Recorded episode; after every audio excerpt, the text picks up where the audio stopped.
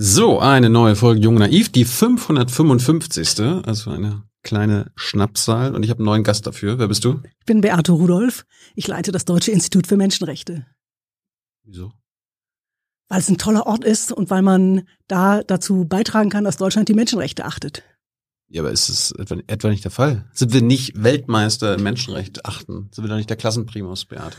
Ähm, nee, ich hätte das gern, dass wir das sind, aber ähm, auch in Deutschland gibt es Menschenrechtsprobleme und ähm, bei Menschenrechten ist es eben so, die sind nie vollständig verwirklicht. Also das heißt, man muss immer genau hingucken, wo werden Menschenrechte verletzt ähm, und äh, dann eben auch was dagegen tun. Das heißt, die Politik muss sich anpassen, die Gesetze müssen angepasst werden ähm, und dafür sind wir da, da ein bisschen der Antreiber zu sein. Aber wie kann das sein, dass in Deutschland nicht alle Menschenrechte gewahrt werden? Das ist eine Frage, die kriege ich oft, weil ähm, es bei vielen Leuten das Bild gibt, als ob Menschenrechte, das ist sowas in fernen Ländern. Da denkt man an das Folterverbot, an das Verbot willkürlicher Verhaftungen und sagt, das passiert hier alles bei uns nicht, also ist bei uns alles in Ordnung. Wir sind die guten Werte. Genau. Das passiert also, nur bei den anderen. Genau, das ist, das ist sozusagen der Blick darauf. Und ja, ich meine, ich bin froh, dass bei uns nicht systematisch gefoltert wird und dass wir das Glück haben, in einem Rechtsstaat zu leben. Aber ähm, es gibt trotzdem Menschenrechtsverletzungen bei uns im Land. Also ich bleibe mal bei dem Folterbeispiel. Menschen, die in der Psychiatrie Zwang erfahren, haben eine unglaubliche Gewalterfahrung, die sie da machen. Mhm. Das ist etwas, was nach der UN-Behindertenrechtskonvention äh, ein Problem ist, was nicht ähm, erlaubt ist. Und das heißt, wir müssen da hinkommen, dass bei uns etwa Psychiatrie ohne Zwang ähm, stattfindet. Das ist so ein Beispiel dafür, dass wir eben genauer hinschauen müssen, wer, wessen Menschenrechte bei uns nicht äh, voll verwirklicht werden oder welche sogar verletzt werden. Aber wenn das klar ist und das ein mhm. Menschenrecht ist, wie kann das denn nicht verwirklicht sein, zum Beispiel bei der Psychiatrie und der Zwang?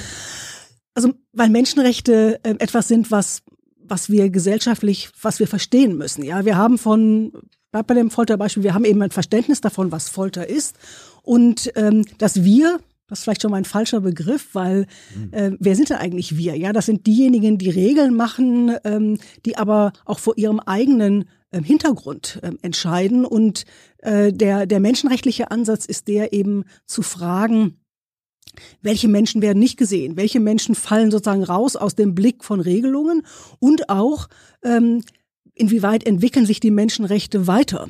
Ähm, also das Verständnis davon, dass, dass Psa äh, Zwang in der Psychiatrie ein Menschenrechtsproblem ist, ist etwas, was im Grunde erst mit der von der Behindertenrechtsbewegung ähm, so benannt worden ist als Unrechtserfahrung. Also Menschenrechte sind ein Ausdruck von Unrechtserfahrungen, die Menschen machen ähm, und die dann eben einfordern, dass dieses Unrecht aufhört. Und das übersetzen wir in der Menschenrechtssprache dann eben etwa sagen in das Folterverbot und sagen, das ist Teil des Folterverbots. Aber die ähm, Menschenrechtsbewegung ähm, hat muss eben auch andere überzeugen davon und äh, in in uns allen in einer Gesellschaft sitzen eben auch die Erfahrungen, die gesellschaftlichen Erfahrungen und Verständnisse. Das heißt, es gibt ein Verständnis davon, dass ähm, Zwang in der Psychiatrie normal ist, dazugehört. Gibt es einen guten Grund dafür, Beate? Ähm, ja, das wird oft gesagt. Ähm, wir kennen aber. Haben wir immer so gemacht. Ne? Genau, ganz genau. Und ähm, und das ist etwas, wo wir, also weshalb es eben wichtig ist, dass wir darüber auch in ein, einer Gesellschaft sprechen, dass wir uns das klar machen, dass die Stimmen derer gehört werden, die ähm, solche Zwangserfahrungen etwa gemacht haben ähm, und dass wir auch lernen als Gesellschaft äh, und verstehen, dass das, was wir oder unsere Gesellschaft vor 20, 30, 40 Jahren für richtig gehalten hat, eben nicht mehr richtig ist. Wer kann denn jetzt äh, mit dem Beispiel mit der Psychiatrie, mhm. wer kann das denn ändern? Also wem, wem würdest mhm. du da aufrufen zu sagen, ändert das, damit es da damit wir uns an die hm. Menschenrechte halten. Also das sind ja genau. Also das ist äh, eine Frage einerseits ähm, äh, die Regelung etwa über ähm, die die Psychiatrie betreffen. Das mhm. sind das können strafrechte Regeln sein, der West der Bundestag. Ähm, es geht aber auch um die Frage etwa der es gibt auf Länderebene spezifische Gesetze, die sogenannten psychisch kranken Gesetze. Das sind die Gesetze, aufgrund derer man in eine psychiatrische ähm, äh, Klinik eingewiesen werden kann. Ähm, das sind Gesetze, die man ändert, aber das reicht natürlich gar nicht, sondern es braucht ja erstmal auch ein Verständnis auf Seiten der Psychiatrie, der Medizin, welche anderen Möglichkeiten bestehen und welche, ähm, also das äh, äh, beispielsweise ähm, gibt es in es gibt in, in anderen Ländern gute Erfahrungen mit Psychiatrie ohne Zwang. Da muss man eben von lernen, wie wird das umgesetzt. Das heißt aber auch, dass wir als Gesellschaft sagen müssen, ja, dann müssen wir auch das entsprechende Geld in das System stecken. Also mhm. weil es eben dann mehr Pflegekräfte in psychiatrischen Einrichtungen braucht, mhm. beispielsweise. Also das sind ganz viele Elemente, die da zusammenspielen. Und letztlich, glaube ich, braucht es immer auch eine Gesellschaft, die das einfordert. Ähm, aber im Prinzip ist es ja so, wer jetzt psychisch krank ist und in Psychiatrie muss und davon, davon vielleicht betroffen wäre, das stand jetzt so, da ist, sind die Menschenrechte ein bisschen eingeschränkt. Ne? Genau. Psychisch krank, ähm, ist ein bisschen eingeschränkt. Aber es darf ja eigentlich nicht sein. Menschenrechte dürfen mhm. nicht eingeschränkt sein, oder? Na, doch Menschenrechte können eingeschränkt werden. Also fast alle Menschenrechte können eingeschränkt werden. Ähm, das Folterverbot beispielsweise darf nicht eingeschränkt werden. Das Verbot der Sklaverei mhm. ähm, darf nicht eingeschränkt werden und ähm, auch ähm, das Diskriminierungsverbot. Also das sind alles, das sind ähm, Verbote äh, oder Menschenrechte, die nicht eingeschränkt werden dürfen. Andere schon. Also Beispiel Meinungsfreiheit. Natürlich gibt es Grenzen der Meinungsfreiheit. Beleidigungen sind verboten ähm, und das ist mit der Meinungsfreiheit vereinbar. Mhm. Also ganz oft ist die Debatte darüber, was ist eigentlich eine zulässige Einschränkung? Welche, welche ist legitim und ist sie auch verhältnismäßig? Ähm, und es gibt aber eben auch Bereiche, in denen man nicht über die Verhältnismäßigkeit sprechen darf, sondern im sagen muss, hier gibt es ein absolutes Verbot und das muss eben auch umgesetzt werden. Was ist der Unterschied zwischen Grundrechten und äh, Menschenrechten? Ähm, also vielleicht zum einen sind sie das Gleiche, also sie meinen das Gleiche. Es geht beide Male um Rechte, die jedem von uns und jeder von uns zustehen, weil wir Menschen sind. Ähm, und das sind Rechte, die wir gegen den Staat haben. Äh, und in der Terminologie, in der Begrifflichkeit kommt es äh, daher, dass wir im, für die international verankerten äh, Menschenrechte den Begriff Menschenrechte verwenden und für die im Grundgesetz verankerten von Grundrechten ähm, sprechen. Also die, die gewissermaßen nochmal durch einen staatlichen Akt in der Verfassung verankert ähm, worden Gibt es sind. Also quasi für deutsche Menschen mhm. noch mehr Rechte, Menschenrechte als für Nicht-Deutsche? Ähm, nein, ähm, die Menschenrechte gelten erstmal eben für alle Menschen gleichermaßen. Das ähm, Grundgesetz hat in den Grundrechten das ausbuchstabiert, einen Teil der Menschenrechte ausbuchstabiert, muss man sagen, nämlich die bürgerlichen und politischen, mhm. ähm, auch die Justizgrundrechte, aber etwa nicht die sozialen und wirtschaftlichen Menschenrechte. Mhm. Ähm, und äh, diese ähm, so, jetzt habe ich, glaube ich, erstmal den Faden verloren, meine Antwort. Ähm, ja, wir waren Grundrechte und Menschenrechte ja. und es gibt, ob es in Deutschland auch genau, für, nicht, deutsche genau, Menschen für Deutsche, genau. mehr Rechte gibt. Ja, genau. Ähm, dann ist es so, dass das Grundgesetz durchaus in seiner, das regelt eben vor allem dann auch wann überhaupt nur und wie Rechte eingeschränkt werden dürfen. Und da macht es durchaus Unterschiede zwischen deutschen Staatsangehörigen und Nichtdeutschen, also beispielsweise in der Berufsfreiheit, das ist ein sogenanntes deutschen Grundrecht.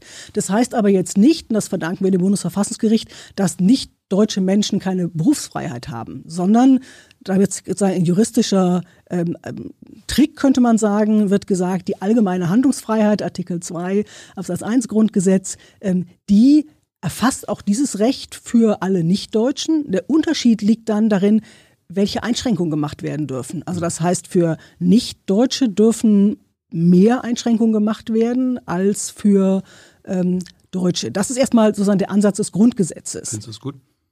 Ähm,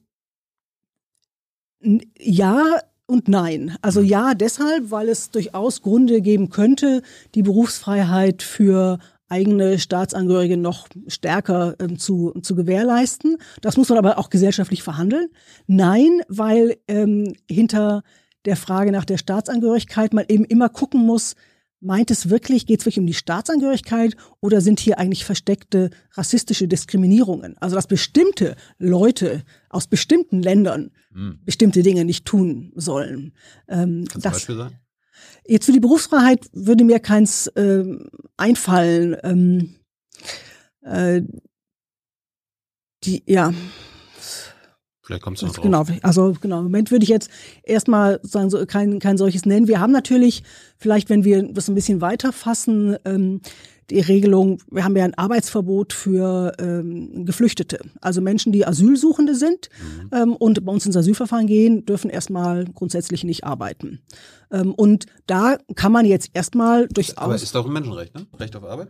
Ja, ist ein Menschenrecht, aber das darf auch eingeschränkt werden. Und da ist jetzt genau die Frage, also wenn man jetzt sagte, also Asylsuchende aus dem Land X, die dürfen arbeiten und die aus dem Land Y dürfen nicht, dann müsste man, dann würde man sagen, da gibt's da gibt's keinen sachlichen Grund. Also entweder sind es Schutzsuchende und wir sagen, die sollen erstmal das Verfahren durchlaufen und wir wollen keinen Anreiz setzen oder was immer dahinter steckt an Gedanken, dann ähm, äh, ist diese Einschränkung ähm, möglich. Aber, und das finde ich mal jetzt auch wichtig zu verbinden, wenn das Recht auf Arbeit also das Recht auf Arbeit heißt das Recht zu arbeiten, das Recht, sich selber also mit eigener Hände oder eigener Geisteskraft ähm, seinen ähm, Lebensunterhalt zu verdienen. Wenn dieses Recht eingeschränkt wird, dann darf der Staat das natürlich nicht tun in einer Weise, wo dann ähm, der Mensch sozusagen dem Hungertod ausgeliefert ist. Also das heißt, wenn das Recht auf Arbeit eingeschränkt wird, dann braucht es soziale Sicherung, das Recht auf soziale Sicherung. Also da spielen die Menschenrechte ineinander. Mhm. Ähm, und äh, auch richtigerweise. Äh, also das heißt, das muss man eben auch berücksichtigen bei der Frage, ob ähm, eine Einschränkung verhältnismäßig ist. Hey Leute, kurzer Hinweis. Wir stellen ja alles, was wir produzieren, kostenlos ins Netz. Ohne Kommerz. Wir können das nur, weil ihr unsere finanziellen Supporter seid. Das funktioniert seit Jahren und so soll es bleiben. Jeder Euro zählt, per Überweisung oder PayPal. Schaut einfach in die Podcast-Beschreibung und jetzt geht's weiter. Du bist ja Juristin, reden wir gleich drüber. Mhm. Warum, du hast ja gerade erzählt, die sozialen und ökonomischen Grundrechte sind jetzt nicht ausformuliert im Grundgesetz. Wie kommt das?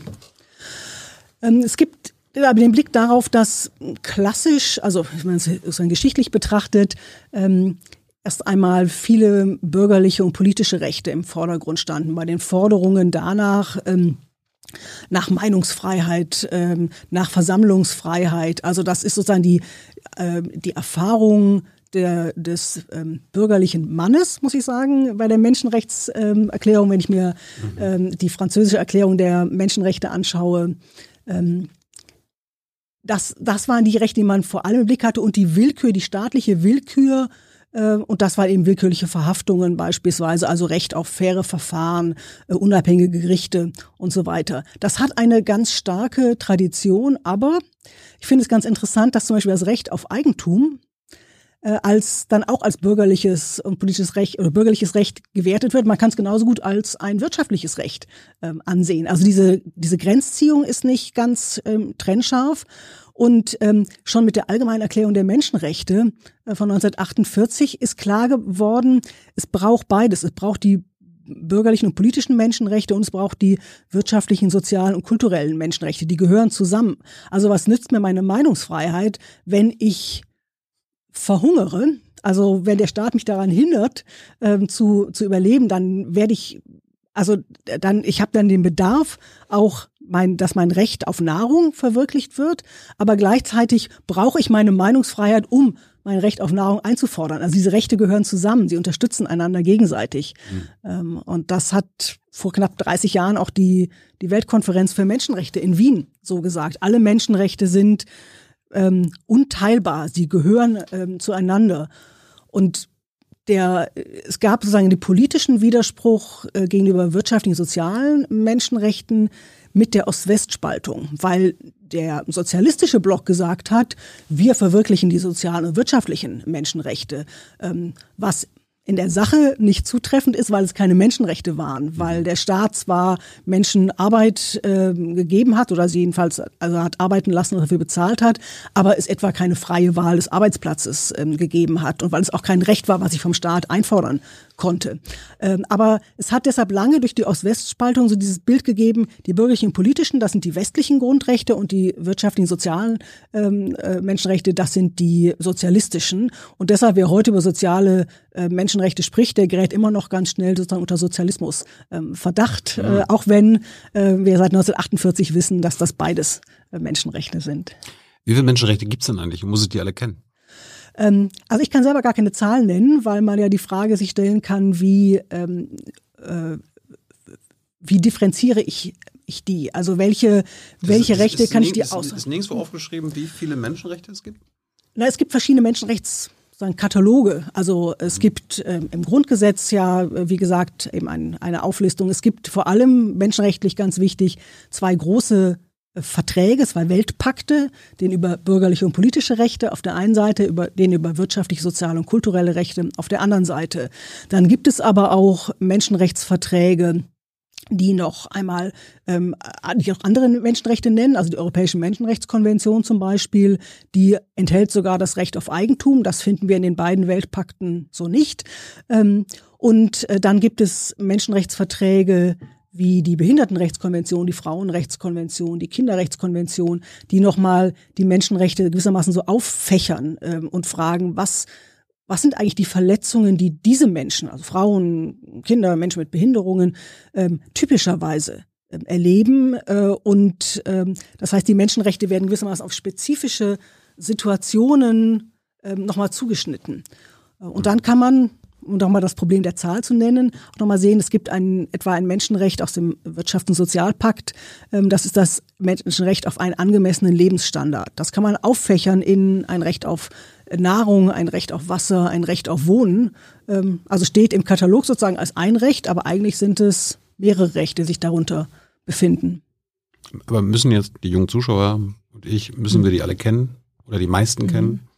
Also es ist gut, die eigenen Menschenrechte zu kennen, ähm, weil man sie dann eben auch ähm, verlangen kann. Ich glaube, aber was, was wichtig ist, ähm, ist zu sehen, wozu oder, oder, die. Oder ich muss jemanden kennen, der die alle kennt. Das ist ja, und ich glaube, vielleicht ist es auch erstmal gut zu sagen, wenn ich eine Unrechtserfahrung mache, dann kann ich ja mal fragen, ist das eigentlich eine Menschenrechtsverletzung? Hm. Ähm, und ähm, dann auch mal nachschauen in diesen Katalogen, die es gibt, ob da vielleicht dieses Menschenrecht ähm, drinsteht. Ähm, weil das natürlich auch die eigene Forderung nochmal sehr stärkt, sehr, sehr legitimiert.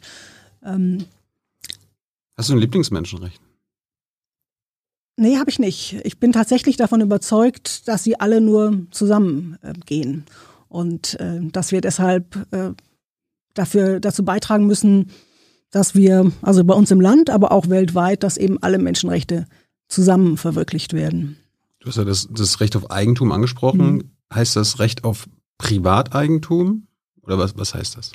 Ja, tatsächlich. Also die Europäische Menschenrechtskonvention ähm, anerkennt ähm, ein Recht ähm, auf Privateigentum, was dann eben nicht entzogen werden kann.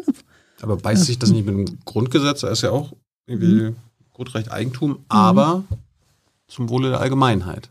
Also Eigentum ja. verpflichtet. Mhm. Und wenn, wenn du das, mhm. wenn du dem nicht nachkommst, ja. dann kann es enteignet werden oder es ver vergesellschaftet werden.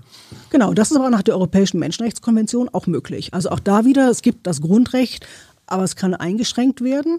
Und das Entscheidende ist eben, ob diese Einschränkungen wirklich dem Maßstab entsprechen. Also sprich, ähm, ist es wirklich, verfolgt die Einschränkung ein legitimes Ziel? Ist sie verhältnismäßig.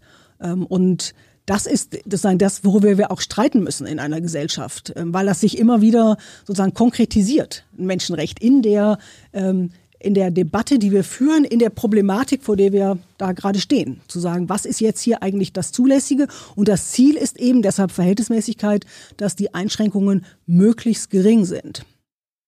Ich gebe mal ein Beispiel. Ich, mhm. äh, mein Lebensziel ist, ich möchte irgendwann 100.000 Wohnungen besitzen. Ich möchte ein großer mhm. Immobilienhai werden und 100.000 Wohnungen besitzen. Ja. Zu meinem Privateigentum mhm. machen. Jetzt gibt's ja Parteien, die das einschränken wollen, mir die wegnehmen wollen würden. Ist das, äh, verletzen die damit meine Menschenrechte? Na, es wird darauf ankommen, ähm, unter welchen Voraussetzungen diese Parteien ihnen die Wohnung, dir ja, die, die Wohnung wegnehmen wollen. Es gibt zu wenige Wohnungen, es ist allzu teuer.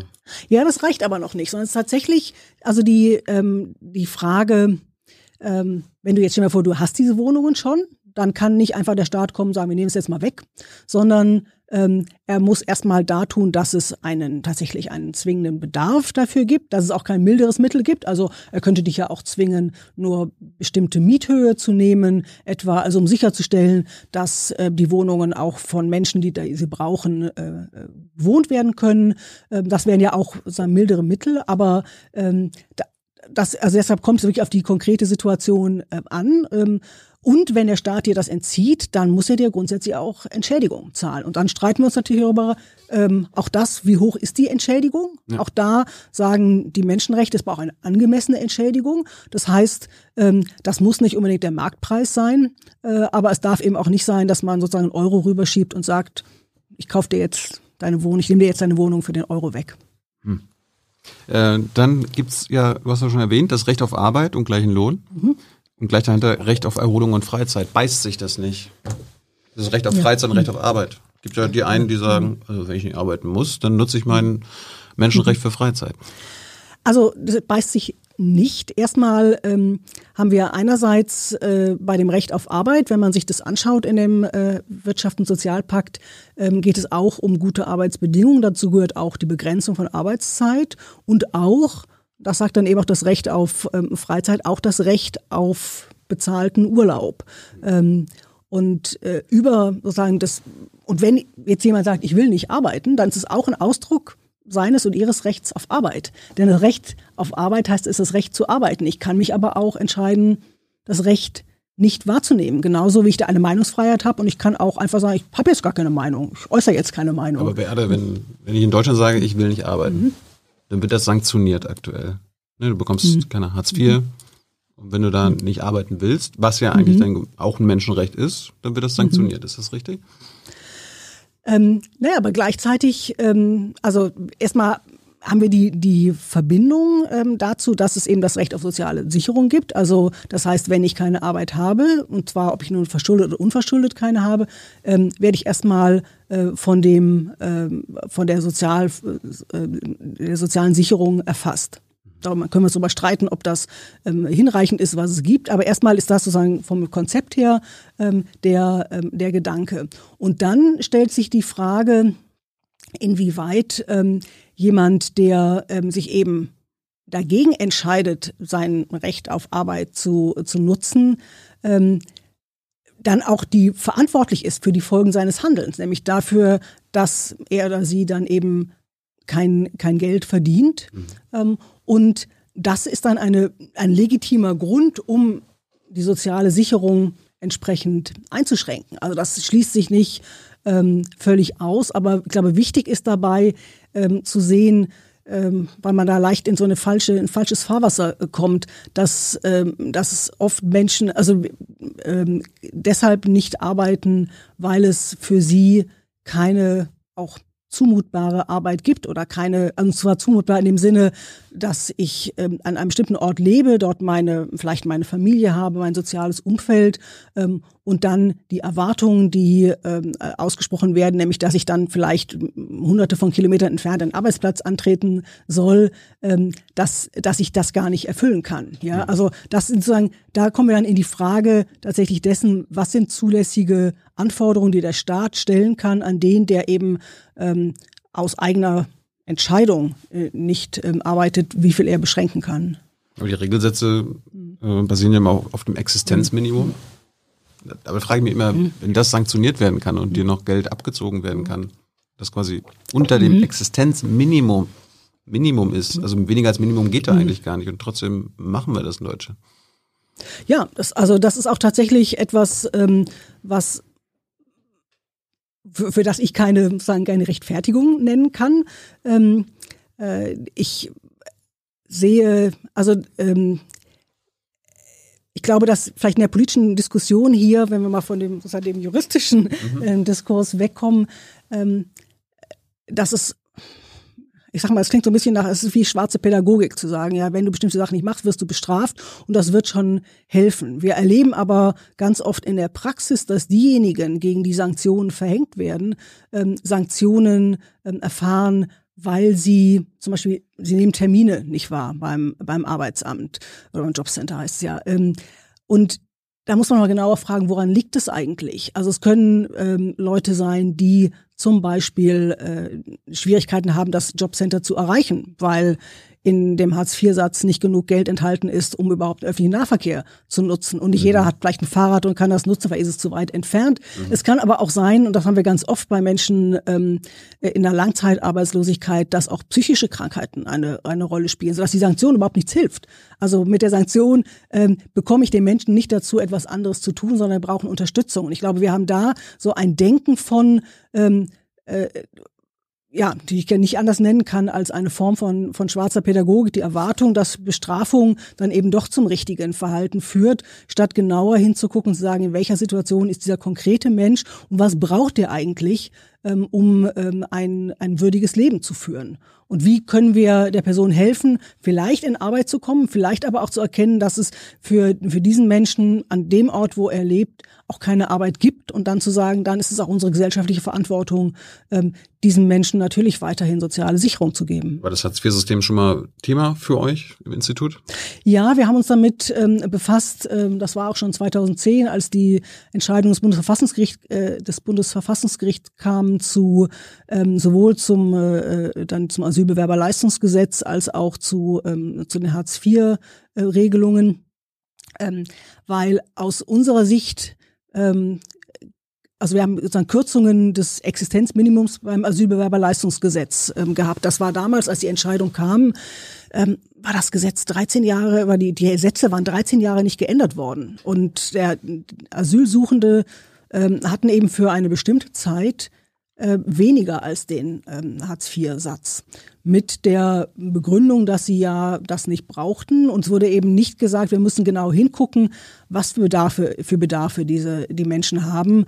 Ähm, und ähm, insofern ist äh, also das auch nochmal das, das Argument ähm, dafür, eben ähm, den tatsächlich von dem, was soziokulturelles Existenzminimum ist, also das, was man braucht, nicht nur zum bloßen Überleben, das ist, sondern auch um als Mensch zu leben, sprich in der Gemeinschaft, also eben auch mal mit der Bahn irgendwo hinfahren zu können, ähm, äh, ist etwas, was, äh, was für jeden Menschen gewährleistet sein muss. Und das ist auch die Gesellschaft, in der ich leben möchte, in der äh, wir eben davon ausgehen, dass sagen, wir wollen, dass jeder Mensch würdig leben kann. Ähm, und wir wollen, äh, und, und da, da, das, das setzen wir um und wir unterstellen nicht jedem Menschen, ähm, dass er sozusagen sich in eine Hängematte legen will. Wobei ich sagen muss, also wer, ich habe nun im Freundes- und Bekanntenkreis Menschen, die Hartz IV bezogen haben. Also wenn das eine Hängematte ist, dann möchte ich da, also darin möchte ich nicht liegen. Ja, das ist keine Hängematte, das ist einfach ein sehr, sehr schwieriges ähm, Leben, in dem gerade nicht für viele Bedarfe äh, hinreichend gesorgt ist. Falls ihr Fragen an Beate habt, äh, her damit in den Chat. Hans fragt sie am Ende. Gehen wir mal hier, äh, noch Menschenrecht ist das allgemeine und gleiche Wahlrecht. Mhm. Für wen gilt denn das? Ich meine, in Deutschland ja. gibt es ja auch mhm. Menschen, Menschen, äh, die nicht wählen dürfen. Entweder weil sie unter 18 sind mhm. oder weil sie nicht deutsche Staatsbürger sind, mhm. aber trotzdem Steuern zahlen. Ja. Also gilt dann quasi so für 20 Millionen Menschen nicht dieses Menschenrecht? Mhm. Oder ist das in Ordnung, dass das eingeschränkt ist? Also das, das Wahlrecht, das ist ja auch im, äh, in dem Internationalen Pakt über bürgerliche und politische Rechte enthalten. Äh, das ist tatsächlich das einzige Recht, was nicht als Menschenrecht ausgestaltet ist, sondern als Staatsbürgerinnenrecht. Ja. Ähm, und das basiert auf dem Verständnis, dass sozusagen der, der Staatsbürger, die Staatsbürgerin eben ein besonders enges Verhältnis zu dem Staat hat, in dem er oder sie lebt, also der eigene Staat, das ist, das ist das Bild, was man so hatte von der Schicksalsgemeinschaft. Ja, wir sind eben ein Staat und in diesem Staat leben Menschen der, mit der Staatsangehörigkeit und die müssen über ihre Zukunft entscheiden. Ähm, und da spiegelt auch der internationale Pakt über bürgerliche und politische Rechte ähm, das das Bild sozusagen der Welt auch aus den, der ist 1966 verabschiedet worden, aus der Zeit ähm, tatsächlich wieder. Ähm, und wir hatten ja in Deutschland äh, auch schon die Debatten, leider noch, also äh, ich würde sagen, nicht abgeschlossen, darüber, äh, ob nicht auch das Wahlrecht erweitert werden soll auf nichtdeutsche Staatsangehörige.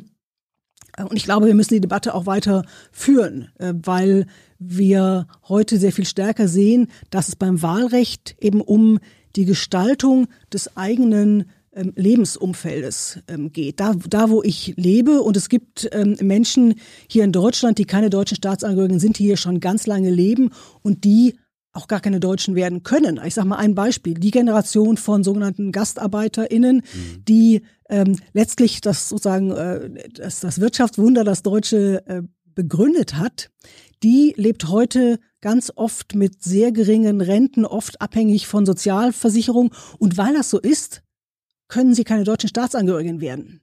Ähm, und das ist natürlich eine, äh, eine Ungerechtigkeit. Das kann man gar nicht anders äh, benennen. Es gibt Menschen aus bestimmten Ländern, die hier nach Deutschland geflüchtet sind, ähm, die werden von ihrem eigenen Staat gar nicht aus der Staatsangehörigkeit entlassen ähm, und können dann unter Umständen gar nicht deutsche Staatsangehörige werden. Mhm. Also das heißt, wir müssen noch mal darüber nachdenken, was macht uns eigentlich aus als Gemeinwesen? Wer sollte hier äh, mitbestimmen und wie können wir sicherstellen, dass alle, die ähm, eben nicht nur vorübergehend hier sind, also die Touristin, ähm, dass die auch auf allen Ebenen mitbestimmen können. Das Verfassungsgericht hatte in den 80er Jahren eben gesagt, nein, der, das Wahlvolk im Sinne des Grundgesetzes sind nur deutsche Staatsangehörige.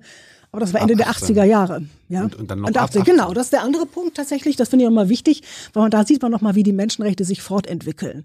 Ähm, äh, wenn wir die Frage vor, also wenn du die Frage vor 20 Jahren, 10 Jahren gestellt hättest, vielleicht 10 Jahre nicht, aber 20 schon, dann wäre sehr klar gewesen, naja, was doch klar, wie Kinder, Jugendliche, also unter 18, das geht gar nicht. Die müssen erstmal reif werden ähm, und dann sollen sie mitentscheiden können. Mhm. Und die Kinderrechtskonvention, die 1990 ähm, verabschiedet worden ist, die ähm, enthält aber eine, eine Bestimmung, die sagt, Kinder sollen bei allen Angelegenheiten, die sie betreffen, gehört werden.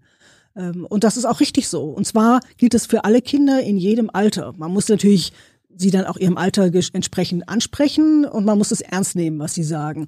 Und das ist schon ein, ein starkes Argument dafür zu sagen, müssen wir nicht eigentlich auch ähm, äh, Kinder, wenn sie verständig genug sind, ihnen die Möglichkeit geben, auch mitzugestalten, weil die Entscheidungen, die wir heute treffen, betreffen eben auch und gerade ihre Zukunft.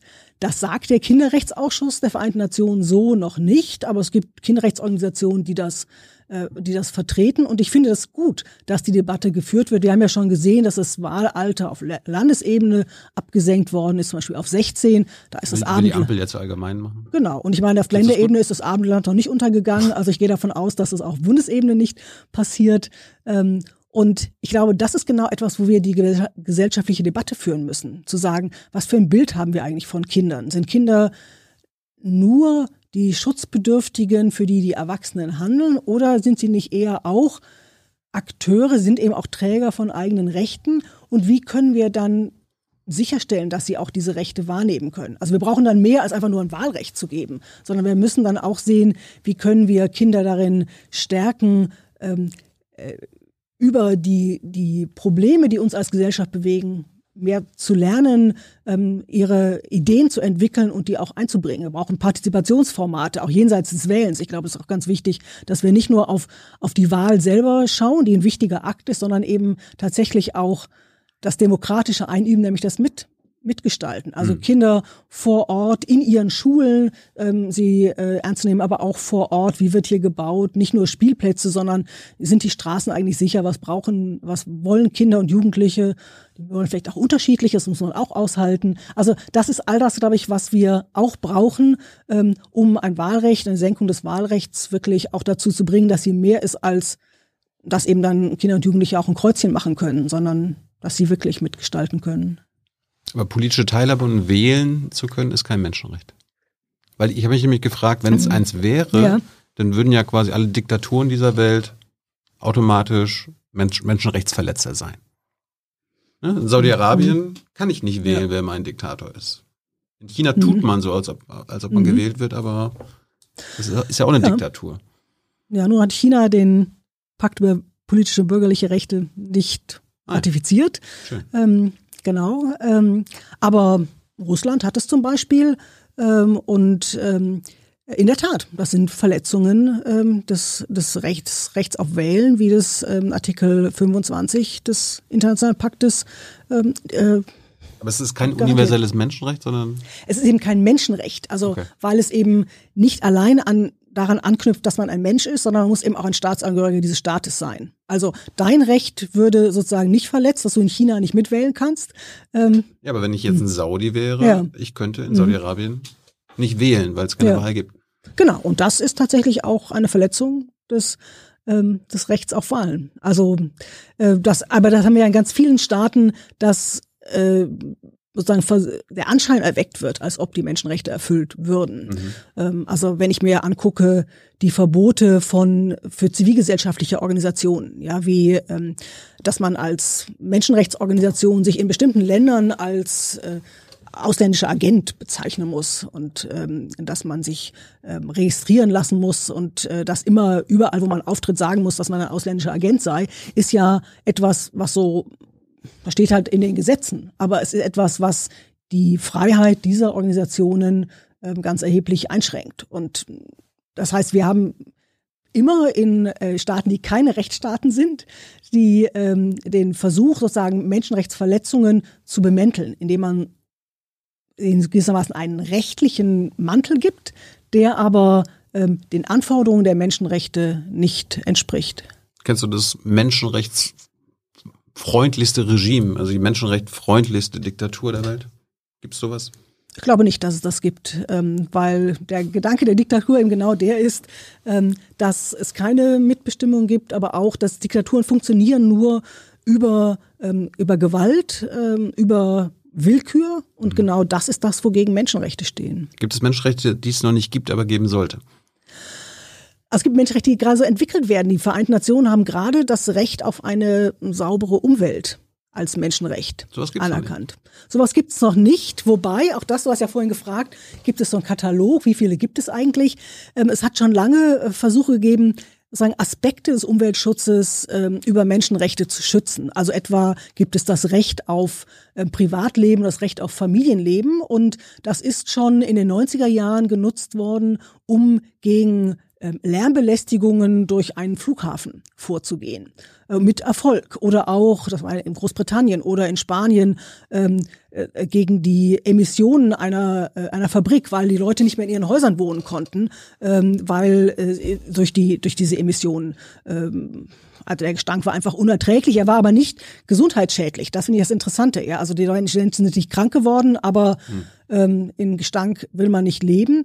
Ähm, und das waren so Versuche, eben Aspekte des Rechts auf eine saubere Umwelt schon über Menschenrechte zu ähm, erfassen. Und wir haben ja ähm, gerade auch gesehen, also gerade von dem Kinderrechtsausschuss ist jetzt auch eine Beschwerde von Kindern anhängig aus aller Welt, die eben sagen, ähm, Klimaschutz ist etwas, äh, also sie haben ein Recht auf, darauf, dass ähm, es nicht zur Klimakatastrophe kommt. Ähm, und das holen sie aus der Kinderrechtskonvention. Da ist dann eben das Recht auf Leben drin, das Recht auf Gesundheit. Ähm, also man kann all diese Rechte nutzen und sozusagen zusammenführen und damit schon ganz viel erreichen. Und ich glaube, das Recht auf eine saubere ähm, Umwelt, ähm, ist eben noch mal einen Schritt weiter zu sagen, die saubere Umwelt an sich ist etwas, was wir Menschen zum Leben brauchen. Wer muss das beschließen? Also wer kann, wer kann ja. wählen, okay, Beate, wir machen saubere Umwelt zum mhm. Menschenrecht? Ja. Äh, also bestimmen. UN oder was? Das ist, es sind, es sind Prozesse. Also einerseits äh, so Entwicklungen. Also einerseits ist es eben, geht es um Überzeugungsarbeit. Das, was ich beschrieben habe, was vor internationalen Menschenrechtsgerichten passiert ist, ähm, da die Anerkennung zu erreichen. Und das hat dann eine Überzeugungskraft und äh, Autorität. Ähm, und auf der anderen Seite eben die, äh, die Staaten auch dazu zu bringen, ein solches Recht nochmal ausdrücklich anzuerkennen, wie das eben äh, die UNO-Generalversammlung ähm, gemacht hat. Und das ist etwas, das können du und ich auch erreichen, indem wir eben auf Regierungen Druck machen, damit bestimmte ähm, Güter äh, auch als Menschenrechte anerkannt werden. Also das ist genau das, dass Menschenrechte eben auf auf, ähm, auf Unrechtserfahrungen auf äh, reagieren und dass wir ähm, deshalb auch die Menschenrechte gestalten können. Ich glaube, es ist aber immer wichtig zu sehen, die sind nicht beliebig. Ja? Also es gibt jetzt kein Recht darauf, dass ich jeden Tag schöne Blumen geschenkt bekomme. Oh. Ähm, also nicht als Menschenrecht. Könnte man ja einbringen. Ähm, genau, aber das ist, also erstens muss man sagen, die Menschenrechte sind Rechte gegen den Staat. Also der Staat müsste nächsten Blumen schenken, aber ja. das ist gar nicht das Entscheidende, sondern das Entscheidende ist, dass wir Menschenrechte mal zurückführen auf die Menschenwürde. Das ist der Grund der Menschenrechte. Ähm, es geht darum, dass jeder Mensch sein Leben selbst gestalten können soll. Also wir können das mit Kant, diese Formulierung, dass jeder Mensch Zweck an sich ist. Das heißt eben, niemand darf mir sagen, was der Sinn meines Lebens ist sondern ich muss das selber entscheiden und dafür brauche ich Freiheit, dafür brauche ich ähm, auch Freiheit von Not und Furcht, ähm, wie es die, äh, der Vorläufer der Menschenrechtserklärung äh, gesagt hat. Und das Recht auf Blumen ist jetzt einfach eines, das ist nur mein Wohlbefinden. Ja, das ist ganz schön. Wobei mhm. jeden Tag Blumen vielleicht auch ein bisschen viel. Aber ähm, irgendwann zu Folter werden. Genau, ganz genau. Dann stinkt es vielleicht auch und dann ja. kommt das Mensch auf Recht auf saubere Umwelt. Also ich weiß nicht. Aber, ähm, Aber äh, gibt es Menschenrechte, wo Beate sagt, die bräucht's noch, neben der sauberen Umwelt? Ist dir was eingefallen? Ähm, ich finde erstmal, dass wir tatsächlich das Recht ähm, auf äh, Schutz vor, äh, also Recht auf einen äh, Schutz vor, vor der Klimakatastrophe, dass das tatsächlich ein Menschenrecht ist, wo es um das Überleben von uns allen geht und damit fundamental ähm, um, um unsere unsere Zukunft, aber auch schon unsere Gegenwart. Das würde ich auf jeden Fall äh, so, so benennen. Und dann ähm, also das glaube ich ist für mich erstmal vorrangig. Ich glaube, dass wir dann nochmal sehr, dass es vielleicht darum geht, nochmal zu erkennen, was sind eigentlich Menschenrechte, die schon anerkannt sind, die wir gar nicht so sehen. Also zum Beispiel das Recht, ähm, wir reden viel über sozusagen Schutz von Frauen vor Gewalt und nochmal deutlich zu machen, das ist also häuslicher Gewalt, das ist ein Menschenrecht. Ähm, ich habe eben gesagt, Menschenrechte gelten gegen den Staat. Bei häuslicher Gewalt ist es eben nicht der Staat, der Gewalt ausübt, sondern es ist eben ähm, der Partner.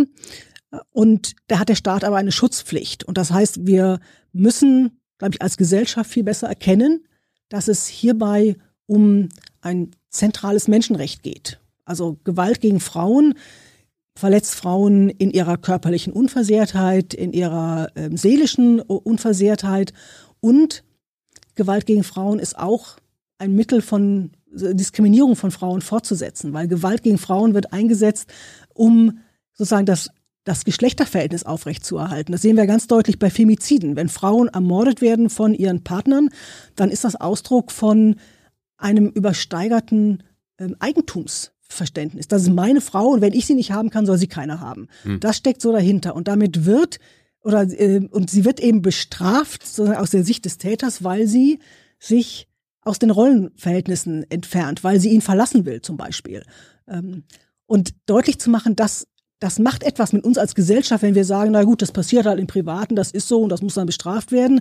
Ähm, oder ob wir als Gesellschaft sagen, wir wollen das nicht. Wir wollen nicht, dass es solche, solches Verständnis des Verhältnisses von Männern und Frauen gibt. Ähm, das ist eben genau das, was dazu führt, dass Frauen insgesamt benachteiligt werden in unserer Gesellschaft, weil eben dieses, diese Geschlechterhierarchie aufrechterhalten wird. Ähm, und ich glaube, das zu erkennen, das wäre mir auch wichtiger, als nochmal zu sagen, was gibt es vielleicht noch ein neues Menschenrecht, was wir jetzt sagen erfinden können. Also ich habe gleich noch eins. Okay, da bin ich gespannt. Aber vielleicht fällt dir auch in den nächsten Stunden noch eins ein. Äh, es gibt zwar schon das, Pri das Recht auf Privatsphäre. Mhm. Also Privatsphäre ja. ist ein Menschenrecht. Ja. Aber gleichzeitig entweder müsste das erweitert werden oder muss neues dazukommen, wäre nämlich ähm, das Recht auf die eigenen Daten. Mhm. Weil wir sind ja bei Google, mhm. Facebook mhm. und Co. Die ja. beuten ja unser Verhalten mhm. online aus mhm. und profitieren davon. Ja. Also die, äh, ähm, ja, die machen damit Geld, ja. wie wir uns verhalten. Dabei ist das ja, ist ja mhm. unser Verhalten und wie wir surfen und so weiter unsere Privatsphäre, unser Recht. Was sagst du dazu? Ja, also zunächst mal ist äh, tatsächlich also deine Herleitung ist super, ist genau das. Also das Recht auch auf eigene Daten ist ein Recht aus dem, also was aus dem Recht auf Privatsphäre fließt, weil in Privatsphäre heißt, dass andere eben nicht erfahren dürfen, wie ich mich im Privaten verhalte, ähm, außer ich lasse andere daran teilhaben. Ähm, und in der Tat, auch da ist jetzt sozusagen die Frage, wir können das schon aus dem Recht auf Privatsphäre herleiten. Wir können aber auch es dann nochmal sozusagen bekräftigen als ein eigenes Recht. Also in den Vereinten Nationen ist auch Deutschland äh, da zusammen gerade mit Brasilien äh, lange Zeit unterwegs gewesen, um das Recht auf, ähm, äh, auf die Privatheit von Daten äh, anerkennen zu lassen. Ähm, und ähm, unser Deutschland. Ja, unser Deutschland, ne? Das ist ja, erstaunlich. Ne? Genau, also international ja, aber gleichzeitig finde ich auch nochmal wichtig, es, also so gut es ist, wenn dann sozusagen am Ende einer Entwicklung ein Menschenrecht auch wirklich nochmal sozusagen proklamiert wird. Ein, eins, von dem wir sagen, das hat sich jetzt so konkretisiert, dass es besser ist, das als eigenes zu benennen, als unter die private, das Recht auf ja. Privatsphäre zu, äh, zu fassen.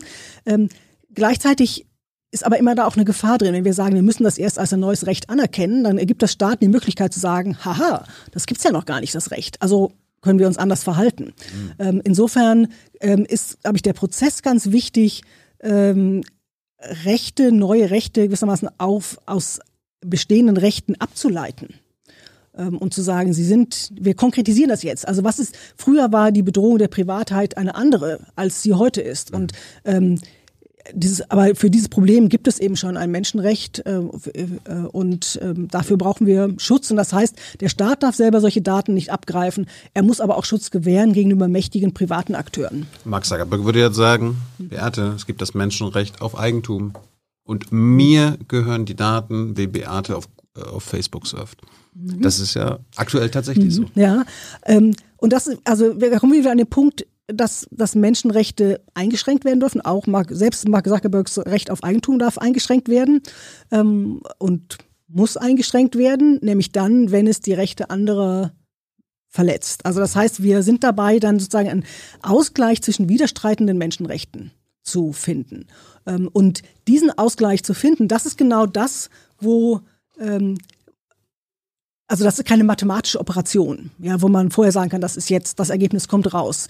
Ähm, das, wer, wer dir das sagt, der äh, ist sozusagen unredlich, sondern es geht darum, ähm, auch genau hier sozusagen diese, diese, über diese Abwägung, was sind unsere Interessen eben als Gesellschaft, als äh, die den Schutz des Einzelnen in den Mittelpunkt stellt. Ähm, was ist da das Ergebnis? Und dann kommt jetzt Fall Mark Zuckerberg ähm, das weitere Problem hinzu, was kann eigentlich dann Deutschland tun, wenn es sich eben um mächtige transnationale Akteure handelt, die in einem anderen Staat sitzen. Ähm, da kann also Deutschland alleine die Sachen nicht endgültig regeln, was aber nicht heißt, dass es überhaupt nichts regeln ja, kann. Ja? Facebook kann dann einfach hier nicht äh, genau. abrufbar sein, wenn die Daten hm. nicht mir gehören.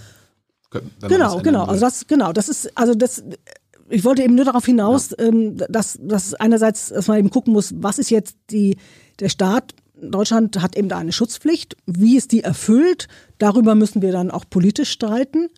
Ähm, aber dass es sie erfüllen muss, ist klar. Und dann ähm, kann es auch heißen, es muss alleine handeln, es muss europäisch handeln, es muss international handeln. Und das sozusagen gehört alles zusammen ähm, in sozusagen der darin, wie ähm, Deutschland, wie, wie auch jeder Staat, äh, wirksam Menschenrechte schützt. Gut, jetzt erstmal zu dir. Wollte die, die kleine Beate schon Menschenrechtsaktivistin werden? Bist du ja eigentlich, ne? Ja, ja, schon. Also ich bin aber auch Wissenschaftlerin, verbinde das. Also ja, die kleine Beate ähm, äh, also ist am, als sehr kleine Beate am Irrtum auferlegen. Ich, ähm, als ich so drei war, dachte ich, nur Jungen dürfen in die Schule gehen.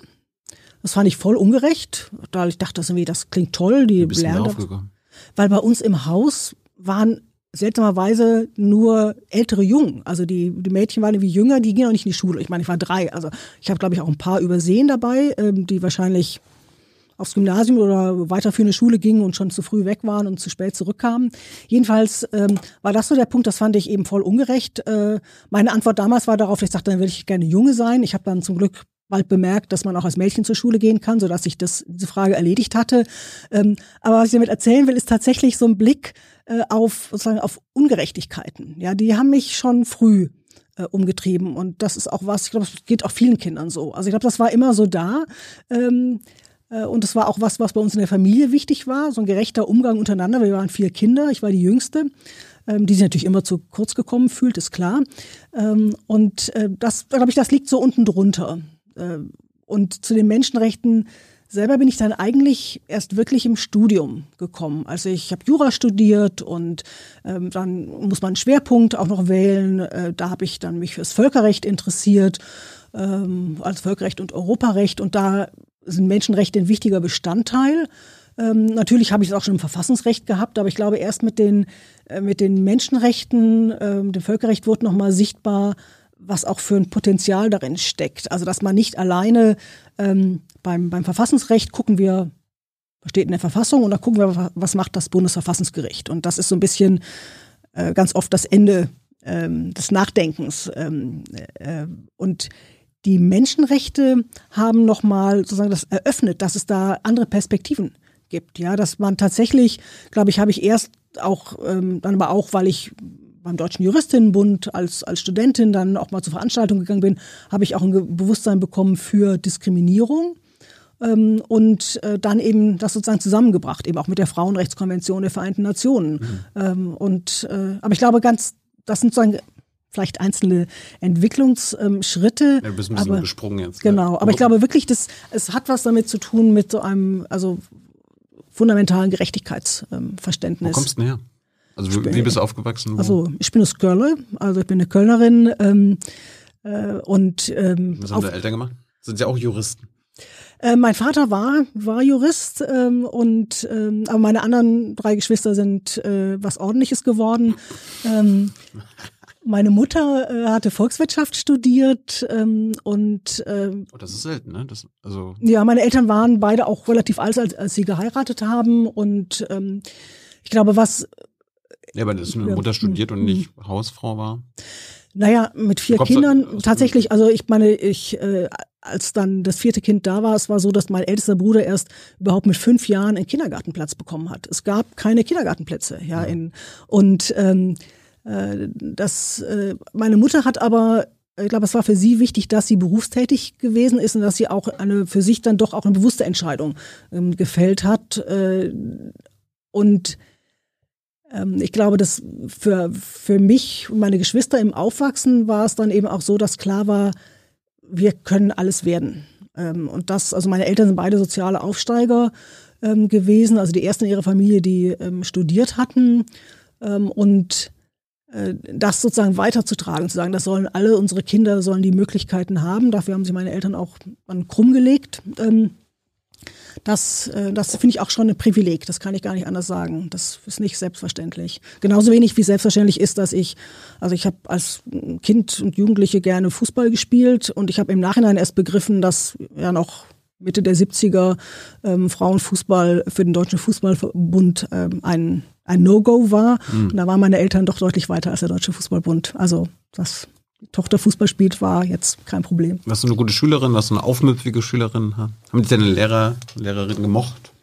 Also ich war eine gute Schülerin. Ich habe auch gerne gelernt ähm, äh, und ich habe auch gerne Wissen weitergegeben. Ähm, ich war, glaube ich, also nicht wirklich aufmüffig, das kann ich nicht sagen. Das wäre, das wäre gelogen.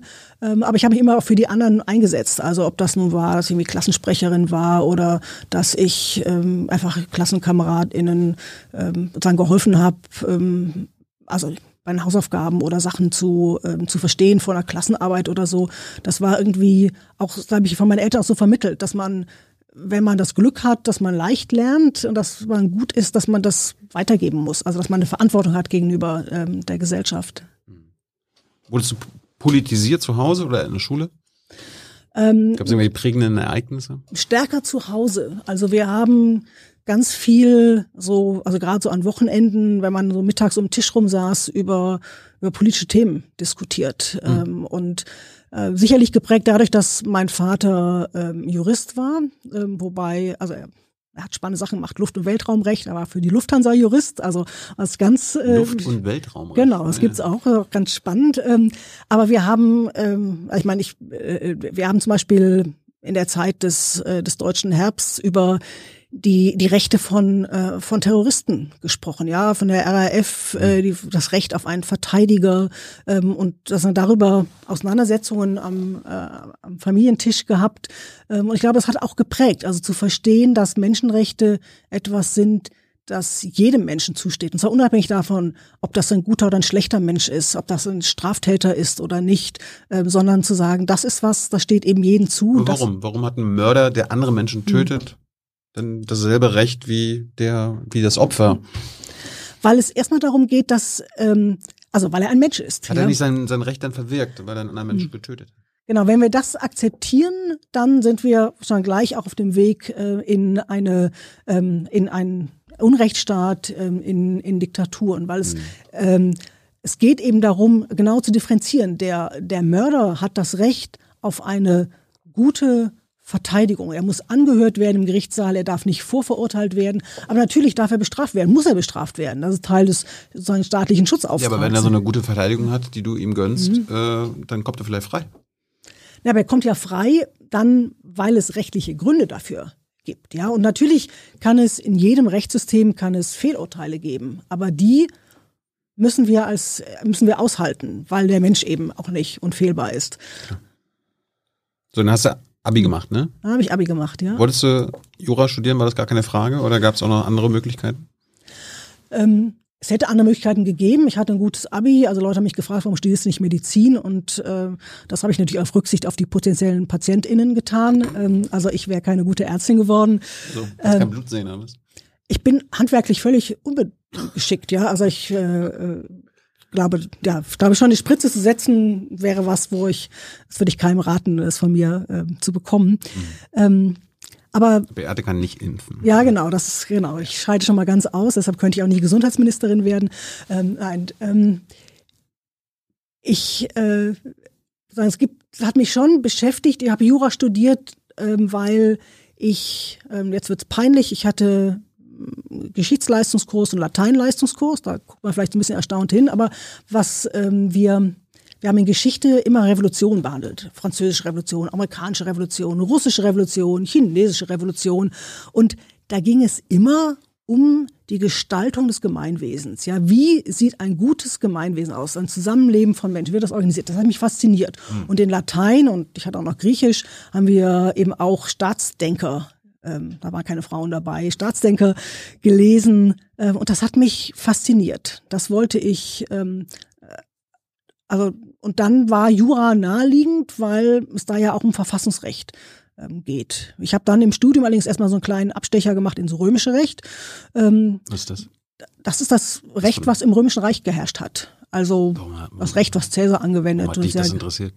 Ähm, ich glaube, was mit Latein zu tun hatte. Ja. Dann hat man musste so ein, so ein Fach auch belegen, zweistündig.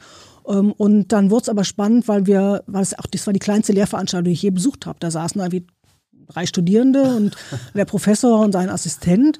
Äh, und da habe ich dann so gemerkt, was, was Wissenschaft ausmacht. Also was sind die Fragestellungen, die, ähm, die ein, ein Rechtswissenschaftler äh, umtreibt.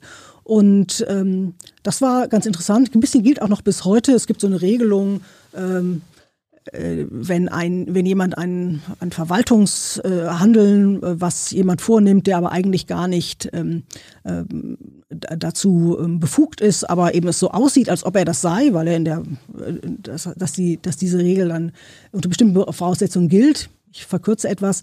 Ähm, und das geht auf römisches Recht zurück. Wenn der entlaufene Sklave als Prätor auftritt, also solche Geschichten wurden da, äh, wurden da verhandelt, das war bisschen abstrus. Ich glaube, das hat auch deshalb Spaß gemacht. Aber es war eben auch was, das habe ich, war dann studentische Hilfskraft da, da habe ich ein bisschen Geld äh, verdient und ein bisschen gesehen, wie so auch äh, Wissenschaft äh, funktioniert.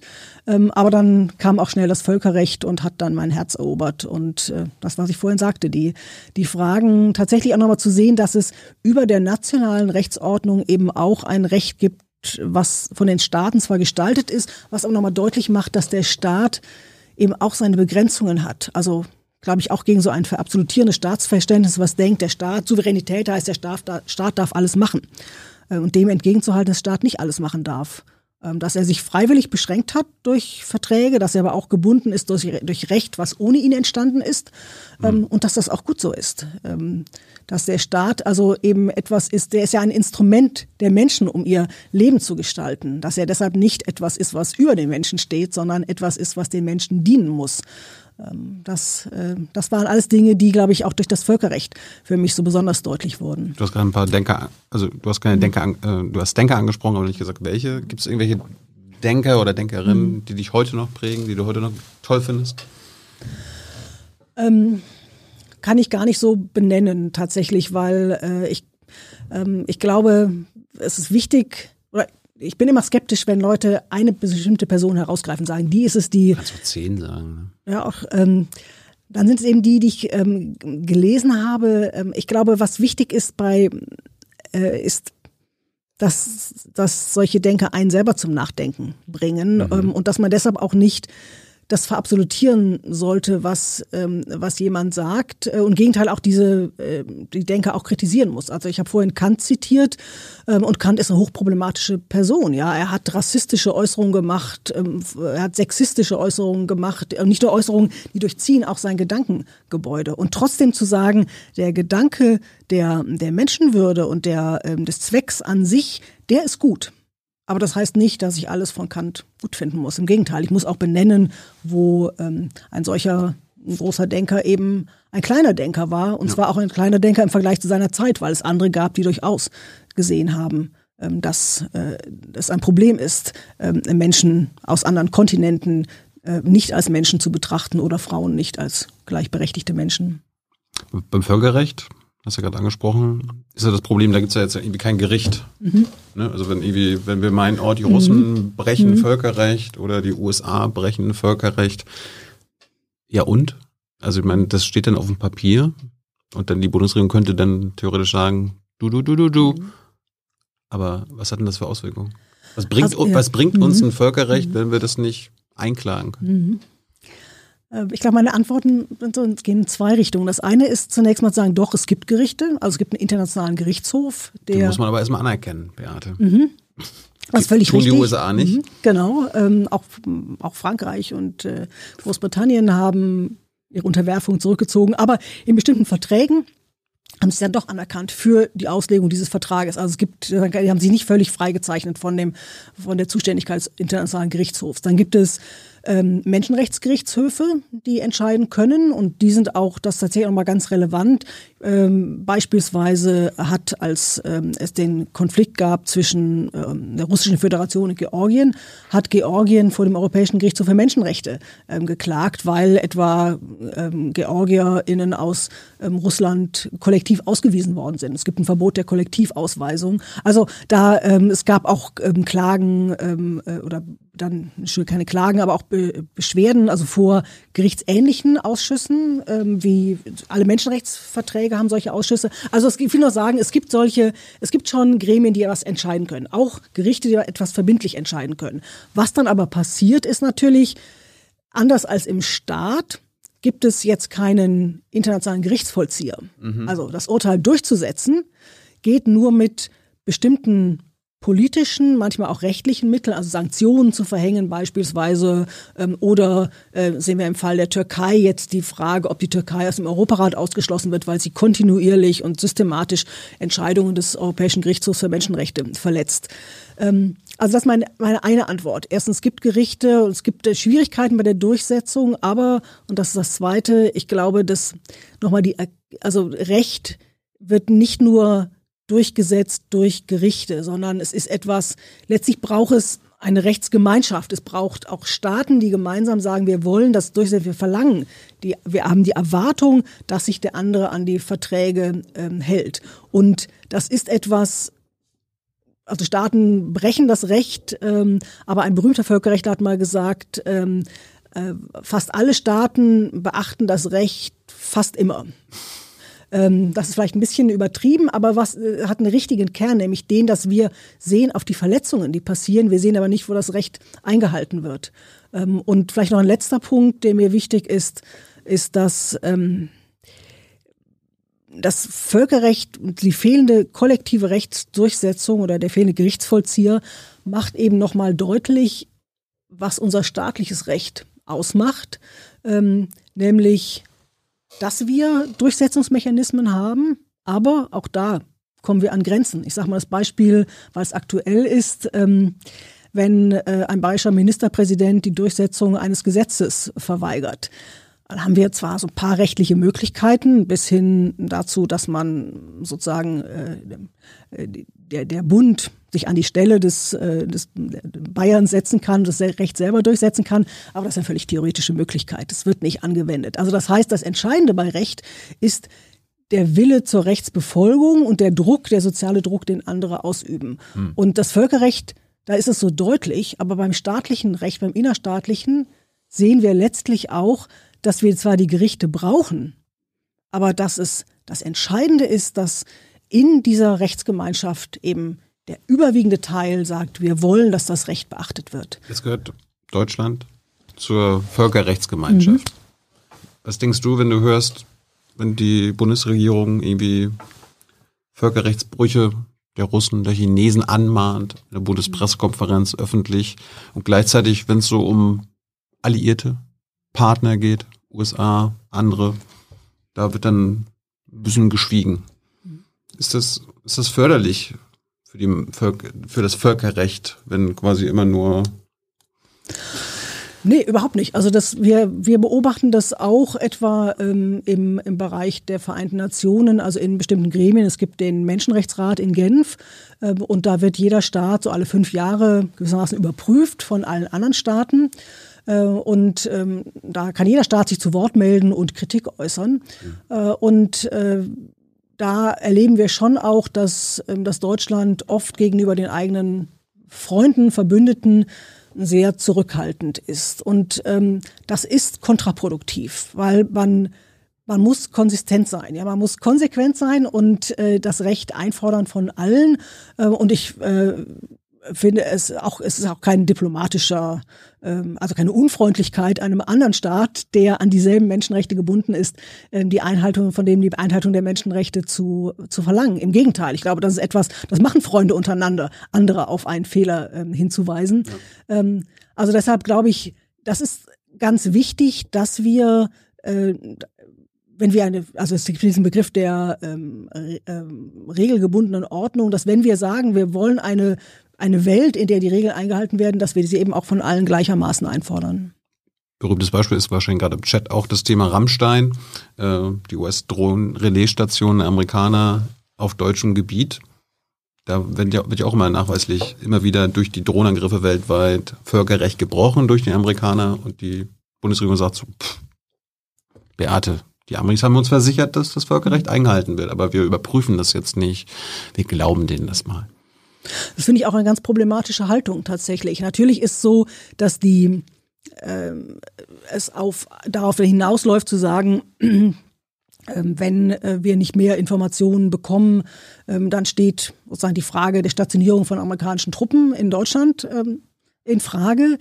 Das ist sozusagen die politische Folge, die daraus erwächst. Aber ich glaube, dass es mehr Mut und Selbstbewusstsein braucht, auch gerade dem großen Partner gegenüber, ähm, die, die Einhaltung der Menschenrechte zu fordern und eben nicht zu sagen, ich, ich verlasse mich einfach auf eine Versicherung. Ja, man kann auch mal darüber sprechen, wie man vielleicht die Einhaltung dieser Regel, wie, wie man das vielleicht auch sich zeigen lassen könnte ähm, und nicht alleine sozusagen auf eine, eine Zusicherung zu, äh, zu vertrauen. Das tun wir in anderen Bereichen ja auch nicht. Auch da braucht es für Zusicherungen, braucht es mehr als nur einfach die. Vertrauen ist gut, Kontrolle ist besser.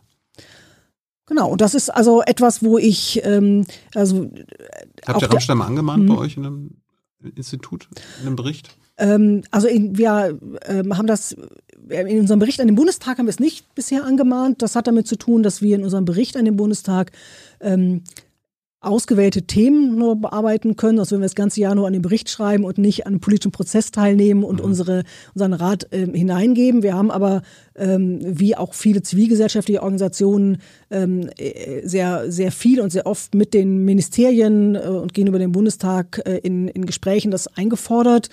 Ähm, und ähm, äh, das zeigt aber auch nochmal vielleicht die, die Begrenzung dessen. Also wir sind als Institut so eine Stimme für die Menschenrechte sein. Wir sind aber auch kein Gerichtsvollzieher. Wir sind mhm. auch niemand, der etwas sozusagen erzwingen kann, durchsetzen kann, sondern wir können nur ähm, auf, ähm, auf Probleme hinweisen, Empfehlungen geben äh, und darauf setzen, dass wir eine Politik haben, die äh, die Bindung an die Menschenrechte ernst nimmt, die in unserer Verfassung stehen. Und das muss immer wieder eingefordert werden. Findest du, dass die Bundesregierung sich für Alexei Nawalny einsetzt, seine Rechte in Russland und gleichzeitig bei Assange wegguckt? Ähm, ja, das finde ich problematisch. Ähm, ich finde auch, das ist etwas, wo ähm, wir konsistent sein müssen äh, in unserer Politik äh, nach außen, also wir als Land. Ähm, ich glaube, dass. Also wer bei Assange die Klappe hält, muss auch bei Nawalny die Klappe halten. Nee, das kann nicht. Im Gegenteil. Ich finde schon, dass es wichtig ist, gerade auch solche herausgehobenen ähm, Fälle, in denen sich zu Wort zu melden. Wichtig ist natürlich auch, es gibt viele Fälle, von denen ähm, wir vielleicht gar nichts wissen über, über Medien, die gar nicht so öffentlich werden, wo aber die Regierungen sich trotzdem einsetzen können. Also viele ähm, Betroffene, Verwandte oder auch äh, Nichtregierungsorganisationen wenden sich ja auch an die Regierung, um auf Einzelfälle hinzuweisen.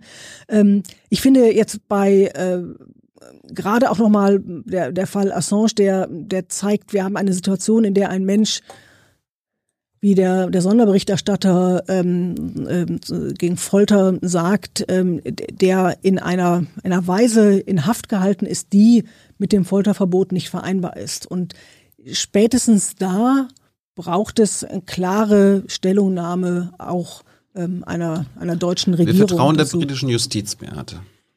Das sagen sie uns immer wieder.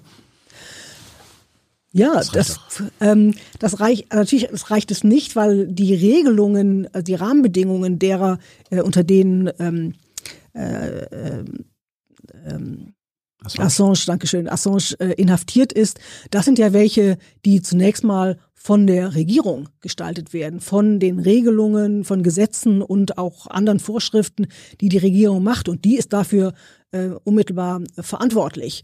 Also es ist, glaube ich, das erleben wir ja auch hierzulande, äh, ein, ein bequemer, aber auch, glaube ich, gefährlicher Ausweg von Politik, wenn sie immer nur auf Gerichte verweist. Auch bei uns, wenn man eine politische Entscheidung nicht trifft, sondern dem Verfassungsgericht überlässt. Das ist ein Aufgeben von Politik und schafft auch einfach ähm, Misstrauen gegenüber Politik, äh, ist auch Verweigerung dessen, wofür Politik da ist, nämlich Verantwortung zu übernehmen ähm, für, für eigene Entscheidungen äh, und eben nicht ähm, sich wegzuducken und zu sagen, wir machen das erst, wenn wir von einem Gericht dazu verpflichtet werden. Warum bist, warum bist du nie in die Politik gegangen? Warum hast du nicht mal Verantwortung übernommen? Ich glaube, dass ich auch Verantwortung übernehme ähm, in meiner Funktion als Leiterin ähm, des Deutschen Instituts für Menschenrechte. Ähm, und warum ich nicht in die Politik gegangen bin, ich bin im Herzen Wissenschaftlerin. Ähm, ich denke gerne über Rechtsfragen nach. Ich denke darüber nach, wie das Recht dazu beitragen kann, dass, ähm, dass Menschenrechte verwirklicht werden. Ähm, da bin ich gut ähm, und ähm, ich kann das in die Politik hineintragen. Ähm, wir, Politik funktioniert aber auch nach anderen Logiken ähm, und das ist nicht das, äh, da bin ich auch nicht gut. Hast du schon mal früher über eine Rechtsfrage anders nachgedacht als heute? Also die junge ja, Beate hat total, eine andere Haltung total. gehabt? Also, ähm, ich habe ich hab in meiner Dissertation nicht verstanden, was strukturelle Diskriminierung ist. Ähm, und habe, also das war ein Punkt nur unter vielen. Ich habe das auch nur zwei Sätze, ähm, aber es steht da schwarz auf weiß, deshalb benenne ich es. Mhm. Äh, und zwar, weil ich damals ich habe nichts gefunden an Literatur, an juristischer Literatur, die mir das erläutert, was das sein könnte. Ich habe damals ähm, nicht Zugänge gehabt zu oder gewusst, in welchen anderen Disziplinen ich mich hätte umtun können, um das zu lernen. Ähm, und ich habe äh, das dann erst gelernt, einerseits, ich habe ein Jahr in den USA zugebracht, in New Orleans, ähm, und da habe ich gesehen, eine Stadt, in der damals 60 Prozent der Bevölkerung schwarz war, da habe ich gesehen, wie sich die, die äh, äh, Rassensegregation, die, die, äh, die Rassentrennung, wie es ähm, ja nun heißt, blöder Begriff, ähm, wie die sich fortgesetzt hat. Darin in Wohnvierteln, in schlechter Ausstattung äh, von, von Schulen, da wurde mir deutlich, dass Diskriminierung eben mehr ist als das, sagen, das Verhalten einer Person gegenüber einer anderen, sondern dass sie sich niederschlägt in Strukturen, in Institutionen, in Verfahren. Ähm, und äh, da habe ich dann doch innerlich sehr Abbitte geleistet äh, gegenüber der, dem, die ich kritisiert habe in meiner, in meiner Arbeit. Mhm. Ähm, und ich glaube, das ist etwas, äh, was wichtig ist, gerade als Juristin, sich eben auch von den von anderen Disziplinen äh, Wissen ähm, zu übernehmen, zu sehen, was die erforschen, was die herausfinden können ähm, um das eben auch in mein Nachdenken über äh, das Recht hineinfließen zu lassen. Hi, Tyler hier, Producer von Jung und Naiv. Ohne euch gibt's uns nicht. Jeder Euro zählt und ab 20 landet ihr als Produzenten im Abspann auf YouTube. Weiter geht's. Rasse ist ein, ein Stichwort. Fordert dein Institut, dass Rasse aus dem Grundgesetz verschwindet? Wollte die, die alte Bundesregierung schon machen, haben sich nichts darauf geeinigt, die neue will das auch machen. Findest du das erst erstmal grundsätzlich hm. richtig? Gibt ja auch Argumente, hm. dass das ein geschichtlicher, historischer Begriff ist und wahrscheinlich gute Gründe hat, warum das drin steht. Wie ist eure Haltung? Was ist deine? Ja. Also meine Haltung ist auch die Haltung, äh, oder umgekehrt, die Haltung des Instituts ist auch meine. Ähm, ist das immer so? Ja, ist, Ja, wir, also als Institut. Ähm, Meine Haltung ist, ist unsere Haltung. Nee, umgekehrt. Es ist eben, das ist auch das Tolle am Institut. Wir haben tolle mitarbeitende WissenschaftlerInnen, ähm, die in ihren Feldern extrem gut sind und wir diskutieren die Dinge, die wir veröffentlichen. Das ist nicht einfach, ähm, Herr Schmitz oder Frau Müller schreibt was als Wissenschaftlerin für sich, sondern wir diskutieren das, dass wir äh, und wir entwickeln das als unsere Position als Institution. Denn wir sind, wir haben eben den Auftrag vom Bundestag, ihn zu beraten. Ähm, wir sind nicht äh, ein, ein Forschungsinstitut, was äh, ähm, eben dann Raum für Forschung eröffnet, wo jeder das erforschen kann, was ihn oder sie gerade interessiert, sondern wir sollen zu den den wichtigen menschenrechtlichen Fragen in Deutschland äh, forschen. Also deshalb ist die, die Position des Instituts ist eine, die dann auch meine ist, weil mhm. ich in den Diskussionen beteiligt bin und ich ähm, mich von dem besseren Argument überzeugen lasse, ähm, auch wenn es. Das ist welches beim Thema Rasse? Bei Rasse ist es so, wir wollen nicht, dass Rasse gestrichen wird, sondern wir wollen, dass der Begriff Rasse durch rassistische Diskriminierung ersetzt wird. Aus verschiedenen Gründen. Ich nenne mal einen, ähm, der ist, äh, dass die ähm, die Rechtswissenschaft tatsächlich die, äh, die, die Gerichte ähm, Rassismus oft nicht erkennen.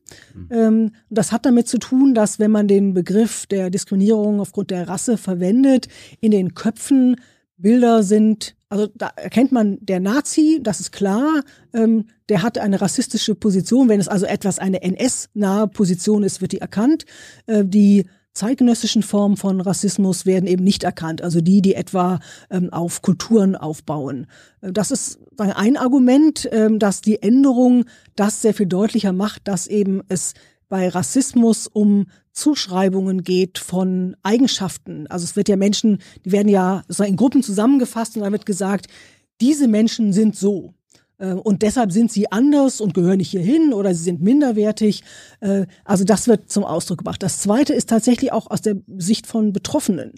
Die müssen ja sagen, ich bin diskriminiert worden wegen der Rasse. Also sie müssen sozusagen die rassistische Argumentation ähm, des, des Handelnden aufnehmen und auf sich beziehen und sagen, ich gehöre dann dieser Rasse an, also einer bestimmten.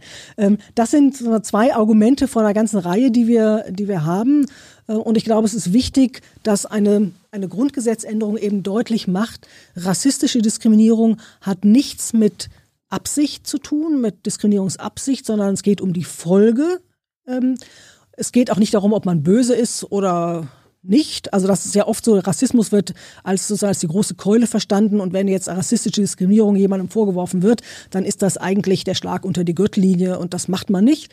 Ähm, die, ähm, es geht aber auch darum, durch die Änderung des Grundgesetzes ähm, eben auch der Rechtswissenschaft, der Rechtspraxis etwas Neues an die Hand zu geben, um Rassismus wirklich ähm, zu erkennen. Und ähm, das wird unter der, also so funktioniert ähm, die, die Justiz eben nicht, das Recht nicht, indem man einfach sagt, wir haben jetzt die, die neue Interpretation, die legen wir drunter und dann wird das schon ankommen. Weil eben die Begrifflichkeit äh, so, so wirkmächtig ist mit der ganzen Historie die eben dranhängt. Bei Rassismus denkt man eben an Rassismus der Vergangenheit und nicht auf äh, nicht äh, bei Rasse auf, an Rassismus der Vergangenheit und eben nicht auf die zeitgenössischen Formen von Rassismus. Gibt es Argumente, das so zu belassen im Grundgesetz? Also das Wort Rasse zu belassen?